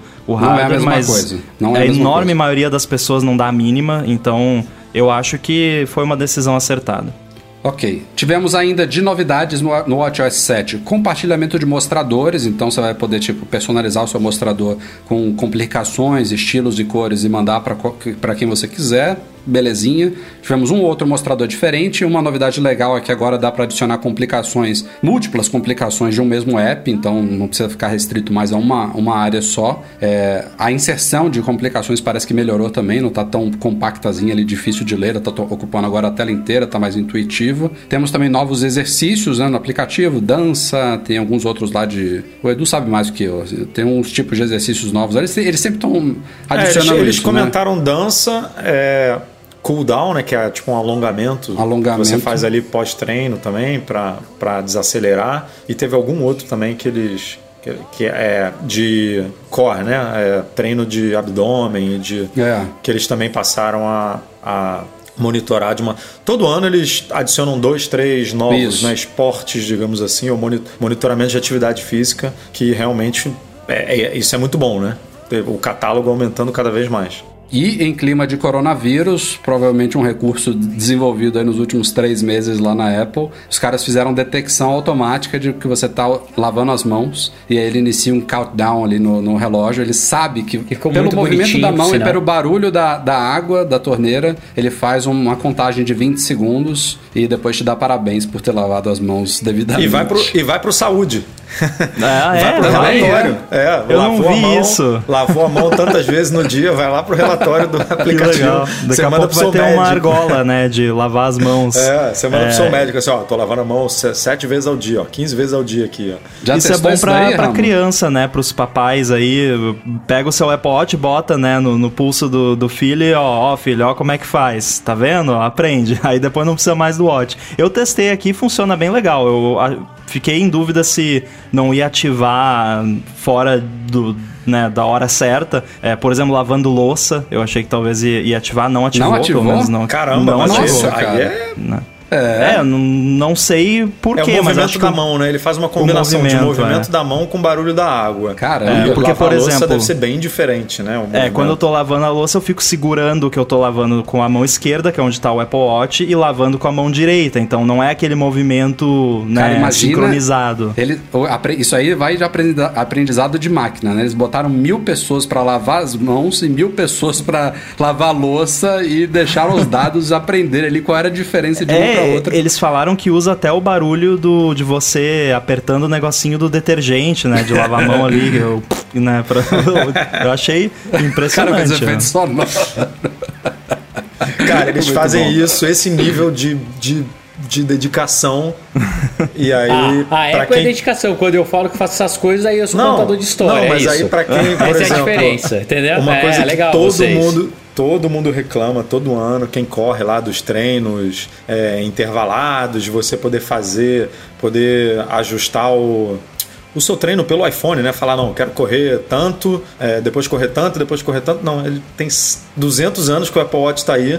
Desde do, do modelo original tem versão da Nike, ou seja, tem envolvimento de uma empresa que começou com atletismo e os caras não resolvem uma coisa que o povo foge pro Garmin para buscar, né? Então é incrível a atenção ali também que falta em algumas coisas. Bom, pauta curtinha, esse quase não teve tempo de keynote, ou quase, ou não teve, agora nem me lembro se eles falaram disso. tvOS 14 também vai ser atualizado, mas assim, é é um, é um sistema que está ganhando esse número de versão novo para muito pouco, né? É, temos é, uma novidade de Picture in Picture, está trazendo também para o tvOS. A parte de multiusuário está sendo aprimorada, principalmente focada em jogos, progresso de jogos, separado ali por cada pessoa. E essa parte ficou um pouco em dúvida pra mim. Não sei se eles estão lançando de fato um aplicativo de exercício, mas eles demonstraram alguma coisa desse tipo. Ficou na- bem confuso. na. Muita gente ficou em dúvida e a gente sabe que eles estão trabalhando num aplicativo de Tinha exercício que vai, tinha. vai mostrar, mas isso provavelmente vai ser anunciado no evento do iPhone final do ano. É, o que eles mostraram na keynote da WWDC foram aplicativos de terceiros. É, imaginei. E tem Eles usaram como demonstração do Picture in Picture, que você pode continuar assistindo o exercício e vendo outras coisas, ou vice-versa. Teoricamente, o que eu acho que eles vão fazer é um agregador, como se fosse um Apple, o aplicativo da Apple TV que junta os conteúdos, vai ser um focado em health. Eu acho que não, viu? Eu acho que vai ser um, um serviço de fitness da Apple, se duvidar até vai ser uma assinatura. É mesmo? legal, hein? Legal. Outra novidade relevante também que eles trouxeram foi suporte a 4K via AirPlay. Então, quando você estiver passando, é, por exemplo, fotos na televisão, ele agora vai em resolução 4K, se você tiver TV, uma TV 4K, obviamente, é, que era uma coisa que realmente deixava a desejar. E também os iPhones estão ganhando suporte a 4K no YouTube, né? Parece que Apple e Google se resolveram Finalmente. nessa briga aí de codecs e imagino que você também possa fazer AirPlay de vídeos em 4K do YouTube para a televisão. Então, assim, e vai nada ter de na Apple TV relevante. também, né? Finalmente. Também, é, nativo, né? Os caras estão resolvendo. Tem a, eu, a gente até fez uma matéria agora há pouco, né, Edu? Que n- eles, eles liberaram algumas coisas com o codec VP9, que é o, é o que o É, Google o- usa os sistemas estão com, co- com o codec, mas o Safari ainda não. Então É, você é- consegue rodar 4K no aplicativo do YouTube, por exemplo, na- no tvOS e no iOS. Mas se você rodar o vídeo no Safari, aí não vai, não, não tem 4K, entendeu? Mas já tá É. rolando, não precisa de atualização do YouTube, não? Eu já vi exemplos de que tava rolando, É. não é em todos os iPhones, por exemplo, eu tô rodando o beta no 10R. O 10R não tem nem tela Full HD, não precisa. Mas a gente pegou nele, até eu- print, né? Do, do- da, de É, tá gente rolando. com a em alguns lá de- vídeos. de- Mas eu achava que eles só fariam essa virada quando todo o YouTube começasse a usar o novo codec lá, que tem o apoio das duas, que é o A- AV1, eu acho, se não me engano. Mas não, parece que já tá rolando algumas coisas com o atual mesmo, que é o VP9. Mas enfim, tá, tá avançando, tá melhorando. Chegamos então ao macOS Big Sur. Já começo aqui com uma pequena confusãozinha. É, a Apple liberou a beta como 10.16, mas na Keynote tinha aparecido 11. Depois ela confirmou no vídeo, em documentação. É o macOS 11. No Finalmente About virou. This Mac tá 11. Tá 11 também. É, a gente discutiu isso aqui no podcast passado, né? Tinha quatro possibilidades: 10.16, 11, 14 ou 16. Eu achava que eles iam para 16, mas enfim. Ou, talvez o melhor teria sido é, é, é, deixar todos em 14, tá, até o WatchOS também, mas foram para 11 e finalmente viraram a chave aí. E viraram a chave no momento que valia a pena, realmente. Foi uma das coisas que a gente falou aqui no podcast passado. Pô, eles ficavam esperando o momento de realmente justificar e eu acho que foi um momento legal por uma combinação de coisas, né? A começar por uma nova, um novo visual, é, um tanto inspirado no iOS, tem coisas ali que, claro, ficaram muito bonitas, mas aparentam ser mais destinadas a uma, uma, uma interação com os dedos do que com o mouse. Não que seja um grande problema, eu, eu gostei muito, não usei ainda, mas fiquei Recebi com, com bons olhos esse visual novo, tirando um ou outro ícone ali que eu não gostei, e principalmente, é claro, o ícone de bateria ali nas preferências do sistema, que tá tosquíssimo. Pelo Não, amor de aquilo Deus, ali mas é eles de fizeram de um. propósito, cara. É eu tenho um. certeza, eu tenho certeza que eles fizeram de propósito. Ficou muito feio. Que eles vão, É. assim, vamos botar qualquer coisa aqui, porque depois a gente vai refazer essa área aqui.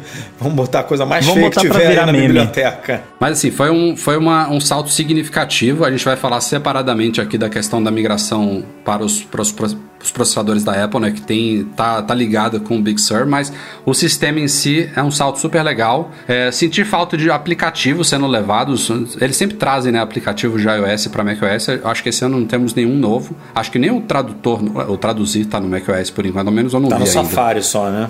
É, o, Safari tá ganhando do boas Safari. novidades. Acho que a gente vai falar separadamente. É, o Safari a gente vai falar separadamente. O que mais que temos de novidades significativas aí do macOS, gente? iMessage, o iMessage. É, tem muito uso do Finalmente. Mac Catalyst, né? O Ramo Sim. pode falar nisso, disso melhor do que a gente, com certeza. Porque começaram com, começou com quatro aplicativos, né? O gravador, o News, o Bolsa e mais algum que eu tô esquecendo aqui. Do Casa. Casa, isso. Que vieram para o Mac no ano passado e agora eles estenderam para o Mensagens, para o Mapas, né? Que foi bem reconstruído no Mac também. Eu não sei se só são esses dois ou se tem mais um também na jogada. Que eu me lembre, são só esses dois. É. E isso veio também com uma evolução do, do Catalyst, né? Porque é, ele tinha suas limitações, continua tendo, claro, mas melhorou muito, assim, expandiu absurdamente o que os apps Catalyst podem fazer no Mac. Dá pra ver que eles querem que isso seja uma forma viável de você criar apps nativos para Mac que pareçam nativos, que funcionem de uma forma que você nem perceba. E eu acho que, pelo menos no iMessage, eles conseguiram entregar isso. Eu tenho usado ali no, no meu outro Mac e é, tá uma delícia. Esse iMessage tá muito bom. Precisava demais, cara, porque o, o, o aplicativo para Mac era bem bem É. ruinzinho, né? Eu Não, acho tá que agora ficou bom. bem equiparado, né? Ele ganhou tudo Sim. que estava faltando, basicamente. Sendo, Não, e sendo você Mac. usa o aplicativo do, do iMessage no Mac, você não fala, nossa, é um negócio estranho que é feito para iPad e tá no Mac. Não, você é o aplicativo do iMessage no Mac, sabe? Pelo menos pra mim, eu não sei se talvez em parte seja porque o visual inteiro do sistema tá diferente e tá com uma cara um pouquinho mais de iOS, mas ficou muito legal. Eu gostei bastante. Falando em cara de iOS, outras coisas que eles trouxeram é a central de controle, que era uma, é uma coisa super bem-vinda, eu Legal. acho. Faltava assim. Eu tenho um aplicativo, cara, eu depois tomei um susto aqui. O ícone do aplicativo que eu uso é o OneSwitch. A gente falou dele lá no site. É o mesmo ícone que a Apple colocou na central de controle do Big Sur. Só que ele, os- as bolinhas elas são invertidas. A de cima é na direita e a de baixo é na esquerda. No da Apple tá invertida. É o mesmo ícone. Ó, o ele se- antitrust aí, ó. É, vai rolar briga. é, foi, foi Sherlockado esse aplicativo. E a, e a parte de notificações com os widgets também foi modernizada e tá tem bem, bem mais legal. Era no- bem, no é, também tava, era bem ruinzinho no Mac também, né? É, eu fiquei um pouco preocupado quando eu vi a apresentação de que eles estavam, como o Rambo também falou aí, é, iOSizando demais o sistema. Por exemplo, eles mostraram o Finder, eu falei, pô, será que eles levaram arquivos que é bem menos capaz do que o Nossa, Finder? Deus Mas livre. não. Aí Não, é eles iam é ser o- massacrados, cara. Não, aí eu jogava o meu Mac pela janela aqui. Era só não atualizar, não. Mas, assim, ó, no, no final das contas, o que que é ó, é, minha visão de tudo isso, tá, Rafa? Sim, estão aproximando as duas plataformas, porque elas vão ser únicas em breve. É óbvio que cada um com, com a sua peculiaridade, mas a partir do momento que a gente tiver o Apple Silicon rodando, é, cara, vai ter muito mais mercado para todo mundo. Tá todo mundo pensando só, né, nos, de- nos aplicativos de iPhone que vão poder rodar aqui nos Macs. Imagine essa quantidade absurda de aplicativos de Mac que a gente tem hoje em dia, se eles foram forem importados ou reescritos para rodar no novo ah, Mac com Silicon, eles vão poder, cara, rodar em todos os outros devices também, mobile ou iPad. É um universo novo para todo mundo, assim, abre muitas possibilidades. Então é natural que a gente tenha essa sobreposição de interface e de elementos padrão para que consiga ter uma comunicação visual é, mais semelhante ou mais é, leve entre todos. Cara, eu tô super animado, assim. E várias empresas já tentaram fazer isso, né? E Isso. falharam. A Microsoft já tentou fazer isso, não deu certo. É, eu tenho esperança e pelo, pela forma como está sendo feito, eu, eu acho que vai, vai acontecer, que vai dar certo para Apple. É, e, e- e aquele slide que eles fizeram, o No gigante lá, e- ele não, não é mentira, porque vai continuar existindo iOS, vai continuar existindo Exato. Mac, mas eles, eles já são o mesmo sistema, no fim É, das contas. Ainda não é. mais depois que unificar o, o- a arquitetura. A arquitetura. Aí vai ser mais mas ainda. tem um né? grande risco aí que eu vejo, porque assim, com essa mudança, isso que o Breno falou de levar aplicativo do Mac para o iPad ou para o iPhone, não tem como. Obrigatoriamente o desenvolvedor ele tem que adaptar, né, o aplicativo, a interface. sim. Agora, o contrário, o contrário, eu tenho certeza que muita gente vai, se não tiver um Mac Catalyst tipo muito bom, muito fácil de adaptar, muita gente vai simplesmente, ah, bota o aplicativo do jeito que tá mesmo para iPad aí no Mac e o cara que se vira, entendeu? Isso vai ser o padrão, inclusive, né? É, Macs então- com, com chip da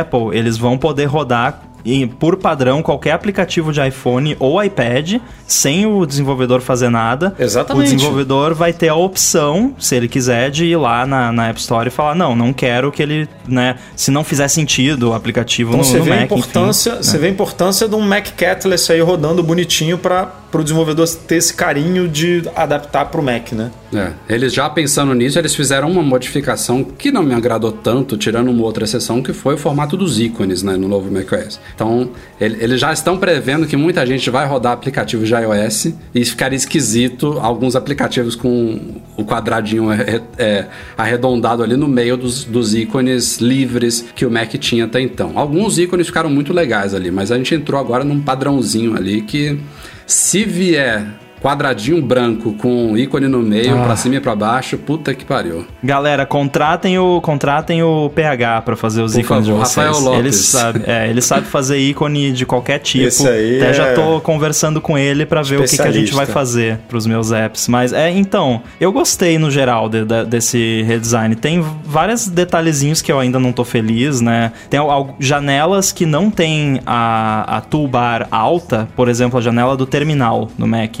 Ou qualquer outra app que não tenha uma toolbar, o alinhamento dos botões ali, uh, vermelho, amarelo, verde, tá meio esquisito ali com o arredondamento da janela, não, não gostei muito. Porque ficou bem Mas mais um- redondo, né? O, o- É, as, as bordas mas estão assim- bem mais arredondadas agora. Be- besteira, assim, besteira é coisa que dá pra arrumar. O, o ícone da bateria tem que mudar aquele ícone, pelo amor de Deus, aquilo lá, aquilo lá é uma atrocidade, é um assalto contra os seus olhos, mas no, no mais, assim, tá, tá bem legal e eu me assustei muito quando eu vi o vídeo, porque tava, os desenvolvedores, principalmente, tava todo mundo, ah, tomara que esse ano seja um ano mais, né, relax, que o Mac não tenha grandes mudanças, o Catalina não foi muito bom, né, foi me- meio bugado até hoje e tal. Aí chega a Apple, redesenhamos o maior redesign da história do Mac, e todo mundo, putz, de novo. É, mas, cara, tá, tá bacana, E ela, não, e ela não já tá muito trouxe um- bugado um, não. Ela já o, o, o Catalina no Brasil funcionou muito bem, a galera chama de cataclisma, né? E o Big Sur, o Big Sur, a Apple enviou um e-mail convidando beta testers para o Bug Sur. Buxer. E eu, eu souberam fiz, eu fiz um artigo também que saiu. Você escreveu, é, né? Não saiu no título, mas saiu no meio do texto lá, né? Em algum capítulo. É, macOS Bug Sur também. O que é injusto, porque ele tá me... O beta 1 do, do Big Sur tá menos bugado do que a versão atual do Catalina. Não fala isso, ó, vai me dar coragem de instalar, não fala isso. E vou bater na madeira aqui, porque vai que no beta 2 É, em diante beta, degringola. beta né? não é uma linha como a Covid, sub- é- é evoluindo assim sempre. Você pode estar bem na beta 1, na beta 2 despencar, ficar uma É uma bosta, na montanha beta 3 russa. melhorar um, é, é, não tem nada linear nisso daí. Vamos falar então do que mais interessa na próxima pauta. É, senhoras e senhores, estamos a uma hora e meia de gravação de podcast. Chegamos provavelmente no tema dos mais significativos de todos. A Apple confirmou um rumor de anos. O Lucas Caton, nosso colaborador, pegou um artigo nosso de 2016 que a gente já tratava da possibilidade de Macs adotarem chips ARM e foi apresentado exatamente como a gente esperava. É basicamente um déjà vu, né? De 2005, quando Steve Jobs apresentou a migração do PowerPC para Intel. É, os argumentos são muito parecidos. Ah, a questão de chips que têm uma performance per watt superior, né, que ofereçam mais potência, consumindo menos energia, e a gente está vendo isso acontecer. A história está se escrevendo há muitos anos com chips que começaram em iPhones, que foram levados para iPads, que estão em Apple Watches. O time de engenharia lá de chips da Apple, de System on a Chips, é fantástico. Os caras estão é, criando coisas que são de, de cair o queixo e com evoluções anuais de cair o queixo também. E a gente sempre discutia aqui se chips de iPhones e iPads já geram resultados de benchmark que rivalizam Macs, inclusive alguns MacBooks Pro, e são chips criados para dispositivos super finos, sem ventoinha, com necessidade de economia de bateria altíssima, como que seria um chip desse criado para um desktop que não precisa de tanta economia de energia, ou inclusive para um MacBook que tem um, um envelopamento térmico ali muito mais satisfatório, que tem uma bateria muito maior, como que seria esse poder liberado da- da- das, das estruturas tão compactas de um smartphone ou de um tablet e a gente está muito próximo de conhecer isso. A Apple anunciou aí, por enquanto ela está chamando de Apple Silicon, né, que é o silício da Apple. A gente não sabe exatamente qual vai ser os nomes, né, os dos iPhones hoje em dia a gente está no A13 Bionic, os iPads pararam no A12X, A12 era o A12X, passou para a A12Z Bionic, que inclusive é o chip que está no primeiro Mac Mini de testes para desenvolvedores. É, mas por- possivelmente os chips de Macs pode ser que usem até outro, outra letra na frente, a gente não sabe o que, que vai ser exatamente ainda. Mas a promessa é de que o primeiro Mac, que não foi divulgado qual será ainda, sairá ainda em 2020. Até o final do ano a gente deve ver o primeiro Mac com chip da Apple e a transição deve ser finalizada em até dois anos. É tudo muito parecido com a transição PowerPC para Intel, inclusive a camada Rosetta, que está sendo trazido de volta, junto com aplicativos universais também, aplicativos que vão rodar tanto em Macs Intel quanto em Macs ARM. O, o Rosetta ele vai fazer a tradução de aplicativos no momento da instalação, então a grande maioria dos aplicativos que não forem importados vão rodar sem problemas nos Macs novos, claro, com algum, provavelmente algum comprometimento ali de performance, não sei se vai ter alguma limitação extra. É, tem já limitações anunciadas, por exemplo, virtualizadores como Parallels e, e VMware não vão funcionar no, no Rosetta. Mas, no geral, tende a ser uma transição super simples. O Craig, inclusive, brincou na keynote que isso não era um problema para Apple. A gente já fez isso antes, não se preocupe, a gente sabe o que está fazendo. Mas eu estou muito empolgado, porque é isso tudo que eu falei agora há pouco. A gente imaginar o que, que a Apple cons conseguirá entregar nos Macs, começando, eu tenho quase certeza que deve ser um Mac de entrada, talvez um MacBook Air, um MacBook de 12, é, não sei qual vai ser o primeiro Mac anunciado, mas pensando daqui a dois anos chegar também a um MacBook Pro, ao Mac Pro, eu estou muito, muito curioso para ver o que, como é que vai ser isso na prática. Lembrando, de novo, falei aqui, a Apple está entregando para desenvolvedores interessados, entregando, né? Alugando por 500 dólares um Developer Transition Kit, um DTK com Mac Mini com o chip do iPad Pro atual, o A12Z, que aparentemente já roda muito bem o, o macOS Big Sur para, para ARM. Então, tá dando tempo, como aconteceu também na transição PowerPC para Intel, para desenvolvedores começarem a entender isso daí, a trabalhar nisso daí e provavelmente a darem feedbacks também para a Apple para que tudo saia dentro dos conformes. Mas é um projeto que tem anos que está em desenvolvimento lá dentro e tem, tu, tem tudo para dar super certo aí. É o fim da, da parceria amorosa entre Apple e Intel aí. É, cara, eu tô hiper empolgado, como eu já comentei nas minhas redes sociais e em algumas lives que eu participei. É, acho que vai ser uma virada de chave absurda para Apple e para desenvolvedores, uma abertura de mercado jamais vista é, para para esse mercado mesmo. E mais do que isso, é um, um, novo momento e uma nova era de, cara, construção de notebooks e desempenho de baterias, entre outras coisas. Então, ah, possivelmente a gente vai ver um Mac com uma bateria que pode durar 7 dias. A gente pode ver ah, MacBooks com não um, dois, três, cara, mas uma pancada desses é, chips da, da Apple, um, um, em paralelo ao outro, fazendo um altíssimo processamento. Cara, vai mudar muito. É, assim, a, a, forma que os computadores funcionam, a velocidade de processamento de dados e, cara, principalmente o uso pro usuário comum. É, lembra a mesma forma que quando a gente viu aquele MacBook Air, impactou todo mundo, a gente achou, falou, nossa, que máquina fantástica, fininha, com alta bateria. A gente pode ter, é, a gente vai poder ver a Apple inovando de novo em design, porque não vai precisar ter tanta bateria, você não vai precisar ter um monte de cooler maluco lá dentro, entre outras coisas. Então eu tô bem animado, cara. Os próximos quatro anos para computadores portáteis vai ser uma maluquice, assim, cara. O que a Apple pode fazer, o que a gente pode ser surpreendido por eles. É, o que eu falo é assim: você imagina, pega um iPad Pro, não precisa nem ser o mais recente, pode ser o anterior, com o A12, A12X, né? Era. Uhum. É, a performance dele é incrível. É, o, ele tem algumas limitações com relação ao que você consegue fazer por conta do software que tem outras prioridades, né? O iPad OS. E ele tem muitas restrições, porque ele é muito fino, muito pequeno, a bateria, embora seja relativamente grande, ainda é muito pequena comparado com um notebook de 16 polegadas, por exemplo. Não tem ventoinha nenhuma, então imagina se nessas condições extremamente limitadas a Apple consegue entregar a performance que ela entrega, que já rivaliza alguns dos Macs com o processador Intel, imagina numa máquina onde não tem tanta restrição de tamanho, embora eles possam aproveitar para deixar as máquinas mais finas, mas você consegue ter uma bateria maior, você pode ter uma ventoinha ali que você não vai ter num iPad. Imagina o que, que dá para fazer, né, com, com esses chips com menos restrições, né? Isso vai ser muito interessante. Uma grande diferença também dos chips da Apple para os da Intel os, os núcleos dos chips da Intel eles são simétricos. Então os núcleos eles são todos iguais. Os da Apple eles são assimétricos. Então eles têm alguns núcleos que são especializados em tarefas de baixa performance e baixo consumo de energia e outros que, é que, que consomem energia. A maior parte do tempo, né? Exato, que é para você ficar lendo seu e-mail ali. Aí quando você vai jogar um, um joguinho ali, né? Ele sobe os núcleos mais pesados. Exato. E isso tem um ganho de, de consumo de bateria absurdo.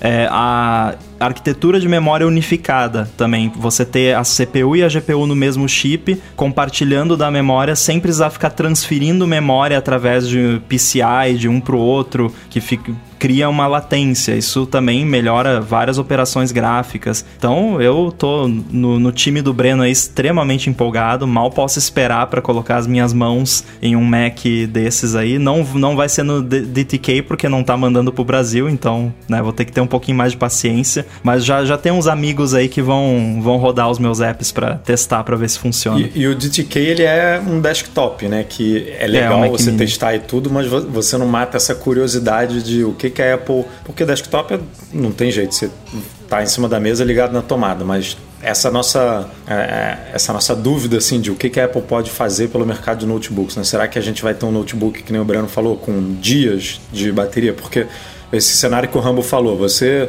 Um MacBook Air, por exemplo, é, você não precisa de, de, de- Até do MacBook Pro de 13, talvez. Você, talvez você possa tirar uma ventoinha fora e botar um chip tão é, competente, tão bom para o processamento das coisas quanto que a gente tem hoje, ou melhor.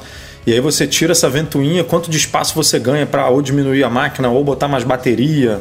É, então é uma construção ali que a Apple pode, pode surpreender de diversas maneiras mesmo. Pode chegar chutando a porta no final do ano com um Mac com dois dias de bateria, três dias de bateria. Mas Sa- vai ser legal. sa- vai ser legal. Saindo de 10, né? Que é o nosso benchmark aqui hoje, são 10 horas, que eu não sei quem consegue durar 10 horas. Nunca vi. Porque eu nunca vi ninguém conseguindo durar 10 horas. Então, assim, Não tem como. é, é, é incrível assim, o que pode ser feito realmente. Ventoinha, o meu Mac aqui agora, a gente está aqui conversando, ele tá, meu irmão, com a ventoinha.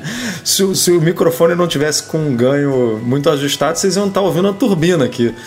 Porque fica. É, é um processo que sempre aconteceu que envolve essa questão toda que o Ram falou de chip, de GPU, de tudo junto, que exige é, esse, essa, essa arquitetura térmica aqui que pode ser que não, não seja mais necessária. Então, eu estou muito animado também, até pela paixão aqui no Mac Magazine que a gente tem por Mac, né? Começou como um blog, como um site de Mac e até hoje, é, nós, eu, Breno, Rafa, a gente é, não consegue se livrar do Mac. A gente sempre fala, ah, o iPad está evoluindo, ah, não sei. Cara, o Mac pra gente É tem Mac. um lugar especial, sem dúvida. É o nosso Idem. dispositivo. Eu, eu, eu, já brinquei um. que se a, Apple, se a Apple de um dia para outro falasse, não, acabou o iPhone, a gente cansou, não vai ter ele. Eu me adaptaria ao Android, mas o Mac eu não me adaptaria ao PC. Eu também não.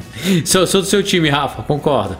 Outra coisa que a Apple pesou muito na Keynote, e ela tem que dar essa ênfase especial, porque é o que deve preocupar os- a grande maioria dos usuários, é a questão de aplicativos. E de novo repetiu a Keynote de 15 anos atrás. Apresentou lá o Office, que já tá rodando, foi até meio hilário. Foi muito engraçado com a rolagem suave. O PowerPoint. O que, que ele falou do PowerPoint? Muito que eu, louco. não, eu, não, lembro. Não, ele tava mostrando o PowerPoint como se fosse uma, um, um demo do Um PlayStation Maia. 5, assim, tipo, nossa, É. olha, Olha, roda o- olha como funciona. Como funciona olha os efeitos, olha como está fluido, sabe, cara? Tá fazendo uma transição aqui de dissolve de um, de um slide para outro muito suave. Uau, Mas, enfim. né? Mas esse lance da virtualização, eu não sei se o Breno também teve, teve essa reação, mas eu fiquei boquiaberto. Eu porque também. Tava todo mundo falando que era impossível virtualizar Intel no, em ARM e, e pelo jeito é possível. E, né? cara, não, mais do que é possível, com aquela velocidade, com aquela qualidade. É, Uhum. Falando um palavrão ali, assim, escancarado, quando abriu o Tomb Raider, começou a fazer aqueles efeitos, aquela transição, é de cair o cu da bunda. É olhar e falar assim, cara, não é possível que isso tá funcionando.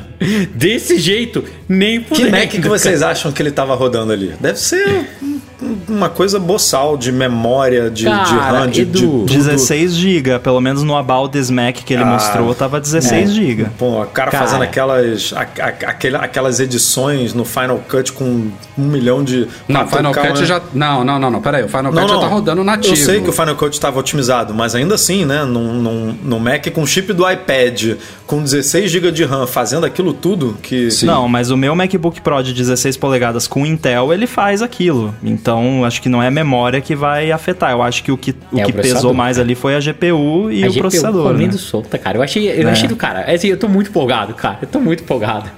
Eu, eu quero muito ver isso. É, voltando à questão dos chips é, especializados, o chip da Apple tem encoder e decoder de vídeo no chip. No né? chip, é. então você libera tempo de CPU já nisso aí, né? Então, imagina, É, Rambo, fazer um sanduichinho assim de A12 Bionic, sabe? Colocar um monte, que dá pra colocar aquele pequeno no. Ah, Mas não- nem, nem, nem muito precisa legal, ser cara. múltiplos chips, Breno. A gente tem hoje em dia Macs dual core ou já- o mínimo hoje em dia é quad core? Agora O eu acho que ainda acho que deve é ter quad. Mac. Eu acho que é, É? quad-core. Ah, cara, os chips da Apple hoje em dia já tem 8, 12 núcleos. Já, Então, já... mas Rafa, ma- mas esquece o core.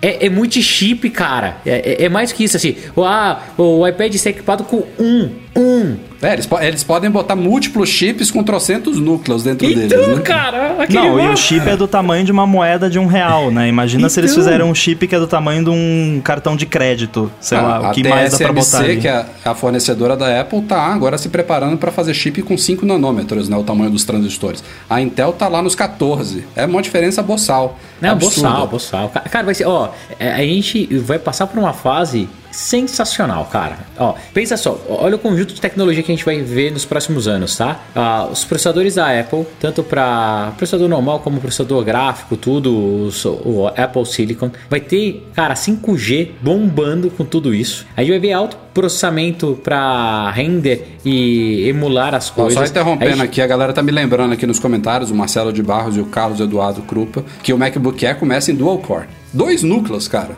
Cara, imagina, cara, a gente vai ter um stack de tecnologia tão foda pros próximos anos, vai ser tão a gente, legal. a gente tá falando isso. tanta coisa aqui que eu me pergunto por que, que demorou tanto, né? Ah, dá trabalho. Dá trabalho, tem que preparar todo o sistema, tem a parte E contratual. também porque tem que fazer a tanta coisa certa, né? direito, né? É. Não dá pra fazer de qualquer jeito. Os indícios disso surgiram em 2016. Foi a primeira vez que a gente comentou no site. Tem quatro anos. Os chips já eram bons o suficiente há quatro anos para o pessoal começar a pensar: putz, Então, daí, por que, Edu, que a Apple vou- não leva, né?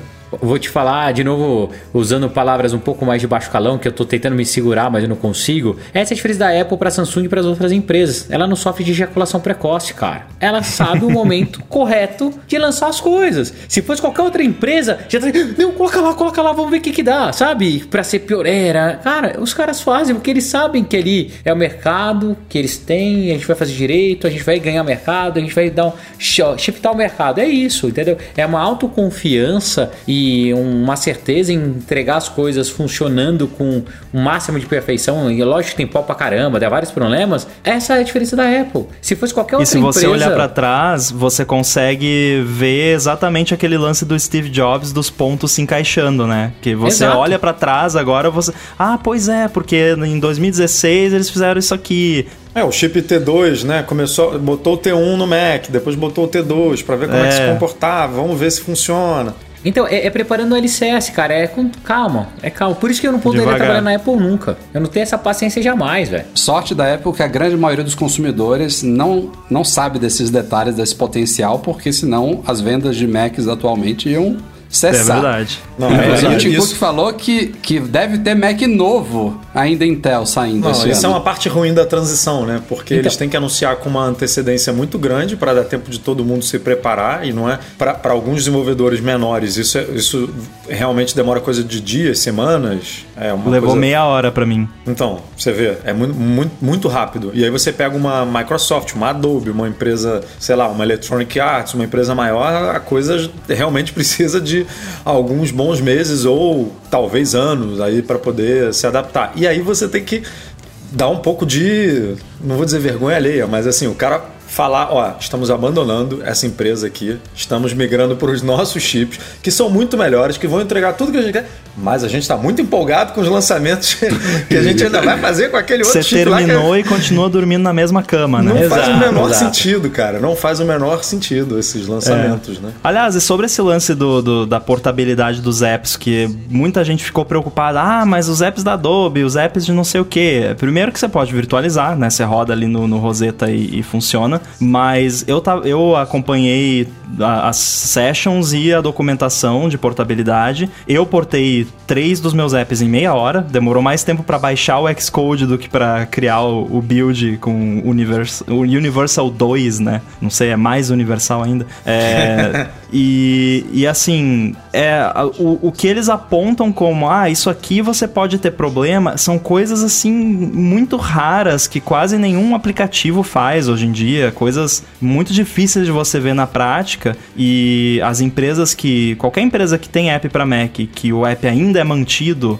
eu duvido muito que alguma empresa vai falar, não, não vamos fazer porque vai dar muito trabalho, porque não vai, assim, é, tá, tá bem tranquilo mesmo. Último, último assunto antes da gente fechar essa pauta e ir para os finalmente do podcast. Vocês acham qual vai ser o nível de impacto da ausência de Windows nesses futuros Macs? Porque até o momento a Apple disse que o Bootcamp morreu é, e o Windows, embora ele tenha uma versão hoje em dia do Windows 10 para ARM, ele, primeiro, a Microsoft não faz venda avulsa disso daí, ela só licencia ele para OEMs, né, que são as fabricantes de, de computadores. Isso pode facilmente mudar. Semana que vem, o site Anadela pode falar mudou. Ponto, mudou. Mas não é bem essa questão, porque o Windows 10 para ARM não é o Windows normal. Não tem nada de aplicativos, não roda igual, enfim. Eu, assim, cara, entenda, entenda. Tem muita gente que hoje em dia tem um Mac pela tranquilidade de, se for necessário, poder rodar o Windows, entendeu? E tem muita gente que roda o Windows no Mac. Roda, seja é. virtualizado, seja dual boot. Pra jogar ou porque no trabalho tem alguma coisa que só roda o Windows, enfim. Tem muita coisa É do uma governo limitação. que só roda em Windows, Exato, só esses exato. sites malucos, esses aplicativos doidos de governo que não funcionam, tribunal, sei lá o que, que só É. roda em Windows. Rafael, você acha de verdade que a Apple não vem conversando com a Microsoft há anos? Por isso que a transição não demora tanto e por isso tem mais dois anos? Eu aposto com vocês que no final desses dois anos a gente vai ter uma versão full, full de Windows rodando em Isso é, só ARM pra, com perfeição. isso é só pra vender Intel enquanto isso, né? Exato. É Olha, isso. eu acho possível, eu acho possível isso que o Breno falou, mas não podemos esquecer também que, embora o Parallels, VMware, tudo isso, da forma como eles existem hoje em dia, não vão funcionar no, no Mac com processador Eles vão da se Apple, adaptar. a Apple não está proibindo você Exato. virtualizar o Windows ou impedindo. Eles, inclusive, Virtualizar fornecem. não, né? Ele vai ter que ser emulado, basicamente, não é não? Não, cara, mais ou menos, porque a Apple tem Rafa. o Hypervisor, no, o framework Hypervisor no Mac, que, que ele foi criado justamente para criar é, emulação ou virtualização, chame como você preferir. É, então eu acho que vai, vai rolar uma adaptação. Eu tenho certeza, né? Tomara. Deve ser até um momento bastante difícil, pra, por exemplo, pra, pro Parallels. O pessoal do Parallels deve estar meio que correndo pra lá e pra cá, feito barata tonta, sem saber o que fazer, né? Mas eu acredito que, como o Breno falou, até o final desses dois anos existirão soluções. Ó, E mais do que isso, Rafa, é, hoje em dia tem virtual desktops, serviços fantásticos que já funcionam super bem. Com 5G ainda, com nova tecnologia chegando, isso pode se tornar cada vez mais padrão, sabe? É, para quem tiver curiosidade, vai aí na internet, escreve no Google aí, virtual desktop, você pode assinar por R$ 29,90 por mês uma máquina, cara, na Estônia, com Windows rodando super bem, você coloca o que você quiser lá dentro, entendeu? verdade. Então, então tem um monte de solução que, que ninguém vai ficar na mão. Ninguém vai ficar na mão. E pode ter certeza, tanto a, a Parallels e a outra, que eu sempre esqueço o nome, o nome é o azul com o vermelhinho lá. VMware. Que é a. Cara, eles vão pensar em soluções assim, vão correr atrás. E eu aposto com vocês que o Windows vai rodar em ARM, porque o mundo de- dos processadores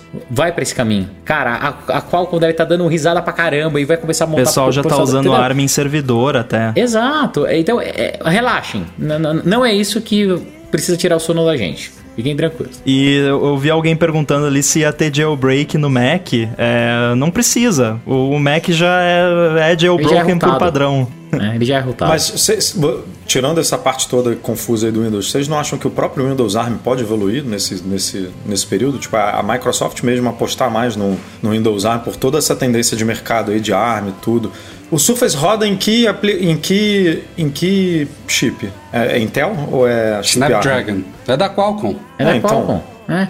Ah, Assim, ó, Edu, pa- pra mim o que a Apple fez foi o seguinte: acaba essa palhaçada, não existe mais Intel e ARM. Tá? A gente tá fazendo aqui, o que a gente fez é o futuro. Quem vai comigo pro futuro? É isso, entendeu? Acabou, acabou, cara. Eu acho que a Intel deveria se preocupar. A Intel deve É. fazer ARM em breve. Não, Assim, ela, é já, era- ela já perdeu o bonde do mobile total, né? Então, mas Total, cara, ó, não, não tem um, um celular no mundo, um smartphone no mundo rodando chip Intel. E esse bonde eles perderam. E agora, com essa indicação aí do mundo para essa nova plataforma, fica, fica Eles confuso para eles mesmo. Cara, vai acontecer com eles a mesma coisa que aconteceu com a AMD. A AMD tava voando, deu aquela barrigada e tá voando agora. É, São ciclos, cara. A empresa é ciclo e realmente a Intel comeu bola. Bom, para a gente terminar aqui o nosso papo sobre novos sistemas, vamos falar um pouquinho sobre, sobre compatibilidade. A Apple foi generosa no caso do iOS. O 14 vai rodar em todos os iPhones que rodam o 13. Claro que um ou outro recurso provavelmente vai ser limitado, a gente não tem essa definição exata ainda. Por exemplo, esse tocar na traseira aí, teve uma galera falando que só vai rodar em iPhone 10 para cima, não sei porquê. Eu não sei se isso foi anunciado, pode ser uma limitação de beta, né? Pode, pode ser também. É, não faz muito sentido, né? Ele tá usando ali basicamente o acelerômetro, eu não sei como é que ele funciona, mas disseram que não tá rolando no 7 nem no 8. Vamos ver. O 7 e 8 tem o Tap Engine? Eu não lembro. Pode ser alguma coisa associada a isso. Mas isso usa o acelerômetro, acho que não, não É, tá relacionado. Mas teve algum, teve algum iPhone aí que ela passou a usar um acelerômetro, acelerômetro 2.0, mais avançado, não teve? É, pode ser Teve um- isso. teve pode um- ser a alguma- precisão. Ou giroscópio. Eu não sei se todos os iPhones têm giroscópio há tanto tempo, não sei. Acho que sim, acho que é desde o iPhone 4S. Ah, não, isso aí sim, é. Porque você vira a tela, né? Você faz a orientação e tal, isso tudo é Não, isso é giroscópio. acelerômetro. Não, acelerômetro. Não, esse é o acelerômetro, mas o giroscópio existe acho que desde o iPhone 4. É, eu acho, é verdade. 4S. Vamos ver. A gente aos poucos vai decifrando aí quais são os recursos limitados. iPad OS 14, quase todos os iPads. é, Ah, não, manteve Não, todos, todos, né, Edu? todos, manteve. Manteve todos. É, quem perdeu um pouquinho foi o macOS. O Big Sur ele tira de cena os Macs Highlander de 2012. Ainda tinha Air, Pro e Mac Mini de 2012 que rolava- ro- rodam ainda hoje. O Catalina não vão rodar o Big Sur. O WatchOS 7 também matou dois modelos, Series 1 e 2 morrem, só vai receber o 3, 4, 5 e obviamente os futuros. E o tvOS nada muda, claro, Apple TV HD e 4K. Acho que foi bem ok essa questão de compatibilidade dos sistemas. Muito bom. Pra gente fechar esse podcast aqui com um pouquinho de rumores e fugir um pouquinho de WWDC, tivemos duas novidades aí nessa semana relacionadas a iPhone 12 que são meio contraditórias. Um fala que, e isso já pintou até certificação na Austrália, que os iPhones vão passar de um carregador de 18 watts para um de 20 watts. É uma diferença não muito relevante, os iPhones já carregam relativamente rápido com o carregador atual de 18, que só está nos modelos Pro, eu espero que a Apple mude isso este ano. Mas o outro rumor é o mais polêmico de todos aqui. É, a gente já discutiu muito aqui e eu acho que já, já podemos cravar que os iPhones deste ano não vão vir com AirPods, os fones de ouvido. Tem muitas fontes já apontando isso, a gente já discutiu bastante. Mas hoje foi a Barclays, Edu, analistas? Analistas da Barclays falaram, levantaram a possibilidade de o iPhone esse ano não vir com carregador. não é possível. Impossível. Eu, Eu- vou falar eu- aqui, impossível. eu também acho. Não tem até regulamentação, tipo, o Procon aqui no Brasil não ia brigar com a Apple. O, o- o aparelho tem que vir com todos os elementos necessários para ele ser funcional, né? Porque É, foi, foi- foi exatamente o argumento que eu usei no, no artigo. E É, tem, você, sentido. pode, você pode dar o azar de comprar um aparelho que venha com a bateria descarregada, porque ficou muito tempo, no, sei lá, guardado. no- vem sem bateria. E aí você não consegue usar o aparelho. Porque você Não, não- é- se você não tiver um carregador em casa, né? Ou um, ou um computador com cabo USB-C, por exemplo, porque agora vem tudo com, com USB-C. E aí, como é que você faz? Eu gostaria que a Apple oferecesse a opção, quando você vai comprar, de não vir o carregador. Porque eu, por exemplo, até pegaria essa opção, se fosse e mais barato. economize 5 dólares. É, sei lá, que seja 5, porque Não. eu tenho Ah, tanto ah, carregador não é aqui que cinco eu, não, meu amigo. eu vou Aqui fazer no Brasil um... custa Não, uns... eu não uso o meu, cara. Não, eu vou abrir uma barraquinha aqui na frente de vender carregador e cabo Lightning, porque eu tenho tanto Eu- aqui que eu não sei o que fazer com eles. Ô, eu quero, manda pra mim. Eu tô precisando. Eu faço parte do 1% mundial que não uso nem os AirPods nem o carregador. Mas assim, esse, no caso dos AirPods, eu dei minha opinião aqui. Falei, cara, tem muita gente que não usa. A gente fez enquete lá no site comprovou isso. Tem muita gente que vai ficar chateada, mas tem uma, uma galera que não, não vai sentir falta dele. No caso do carregador, embora eu não use, eu acho um absurdo esse rumor. Espero que não se concretize, Também acho, porque não. Eu é uma acho coisa básica. rolar, é mais básico, e aí tem um pouquinho disso que você falou, Rambo. É mais básico do que a Apple TV não vir com cabo HDMI, que eu acho que deveria É, vir. Também acho. Não, não, isso não. Isso é pra mim acessório. Por que não, Breno? É um Ô, acessório. Breno, você não usa o compra- produto, Breno. Você não liga o produto não- se é. você não tiver um cabo. Tá bom. Não, eu, a- eu, eu concordo que o, o cabo HDMI da Apple TV não vir com ela é, é chato, mas é nem se aceitável.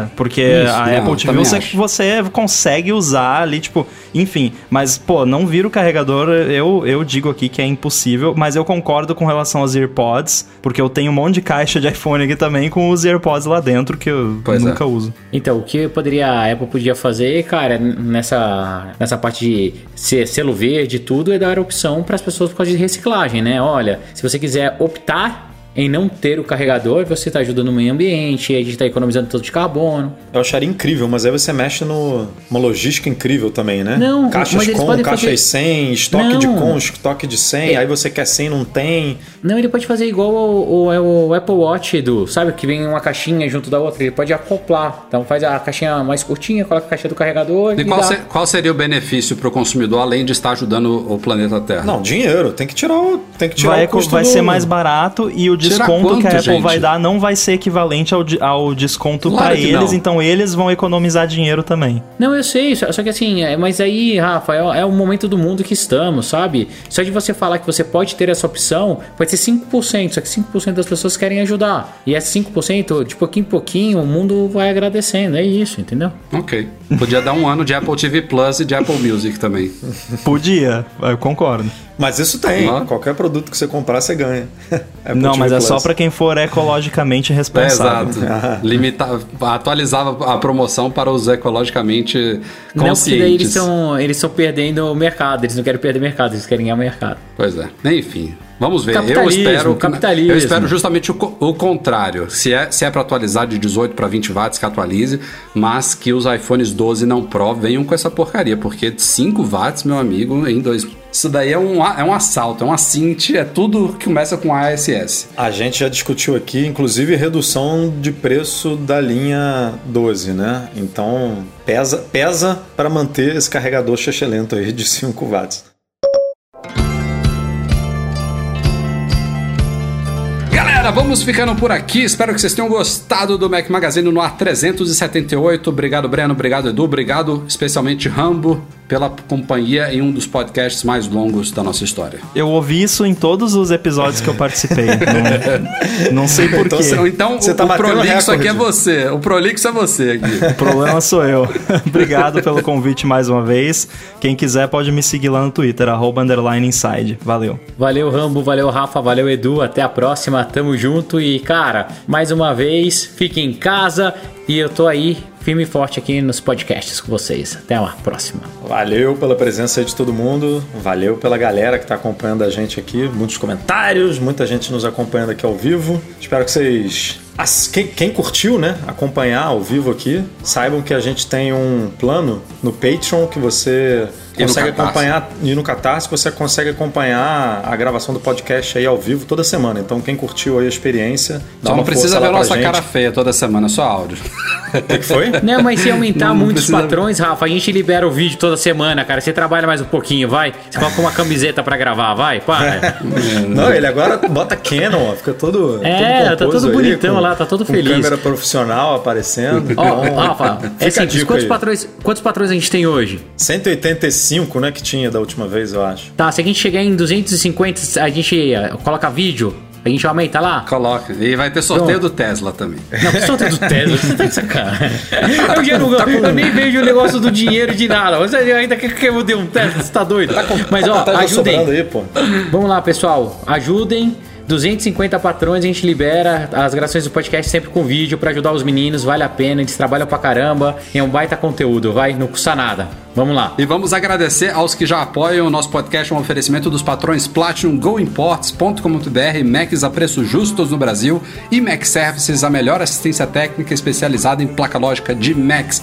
Grande abraço aos nossos patrões Ouro, Alain Ribeiro Leitão, Cristiano Melo Gamba, Enio Feitosa, Felipe Rodrigues, Leonardo Fialho, Luciano Flair, Pedro Colbatini, Thiago Demiciano e Wendel Bellarmino. Este podcast é editado pelo Eduardo Garcia. Quem precisar de trabalhos aí de multimídia, de áudio, de vídeo, que eu acho que ele também faz, fala com o Edu Garcia. Faz tudo. Manda muito faz tudo, cara. O Edu faz tudo. fazer, né? O cara, o cara que edita áudio, edita vídeo também. O cara manda bem demais. Fala com o Edu. Obrigado a todos. Até semana que vem. De volta ao podcast normal. Com os e-mails também que a gente pulou nesse, porque tá longo demais. Valeu, galera. Tchau, tchau.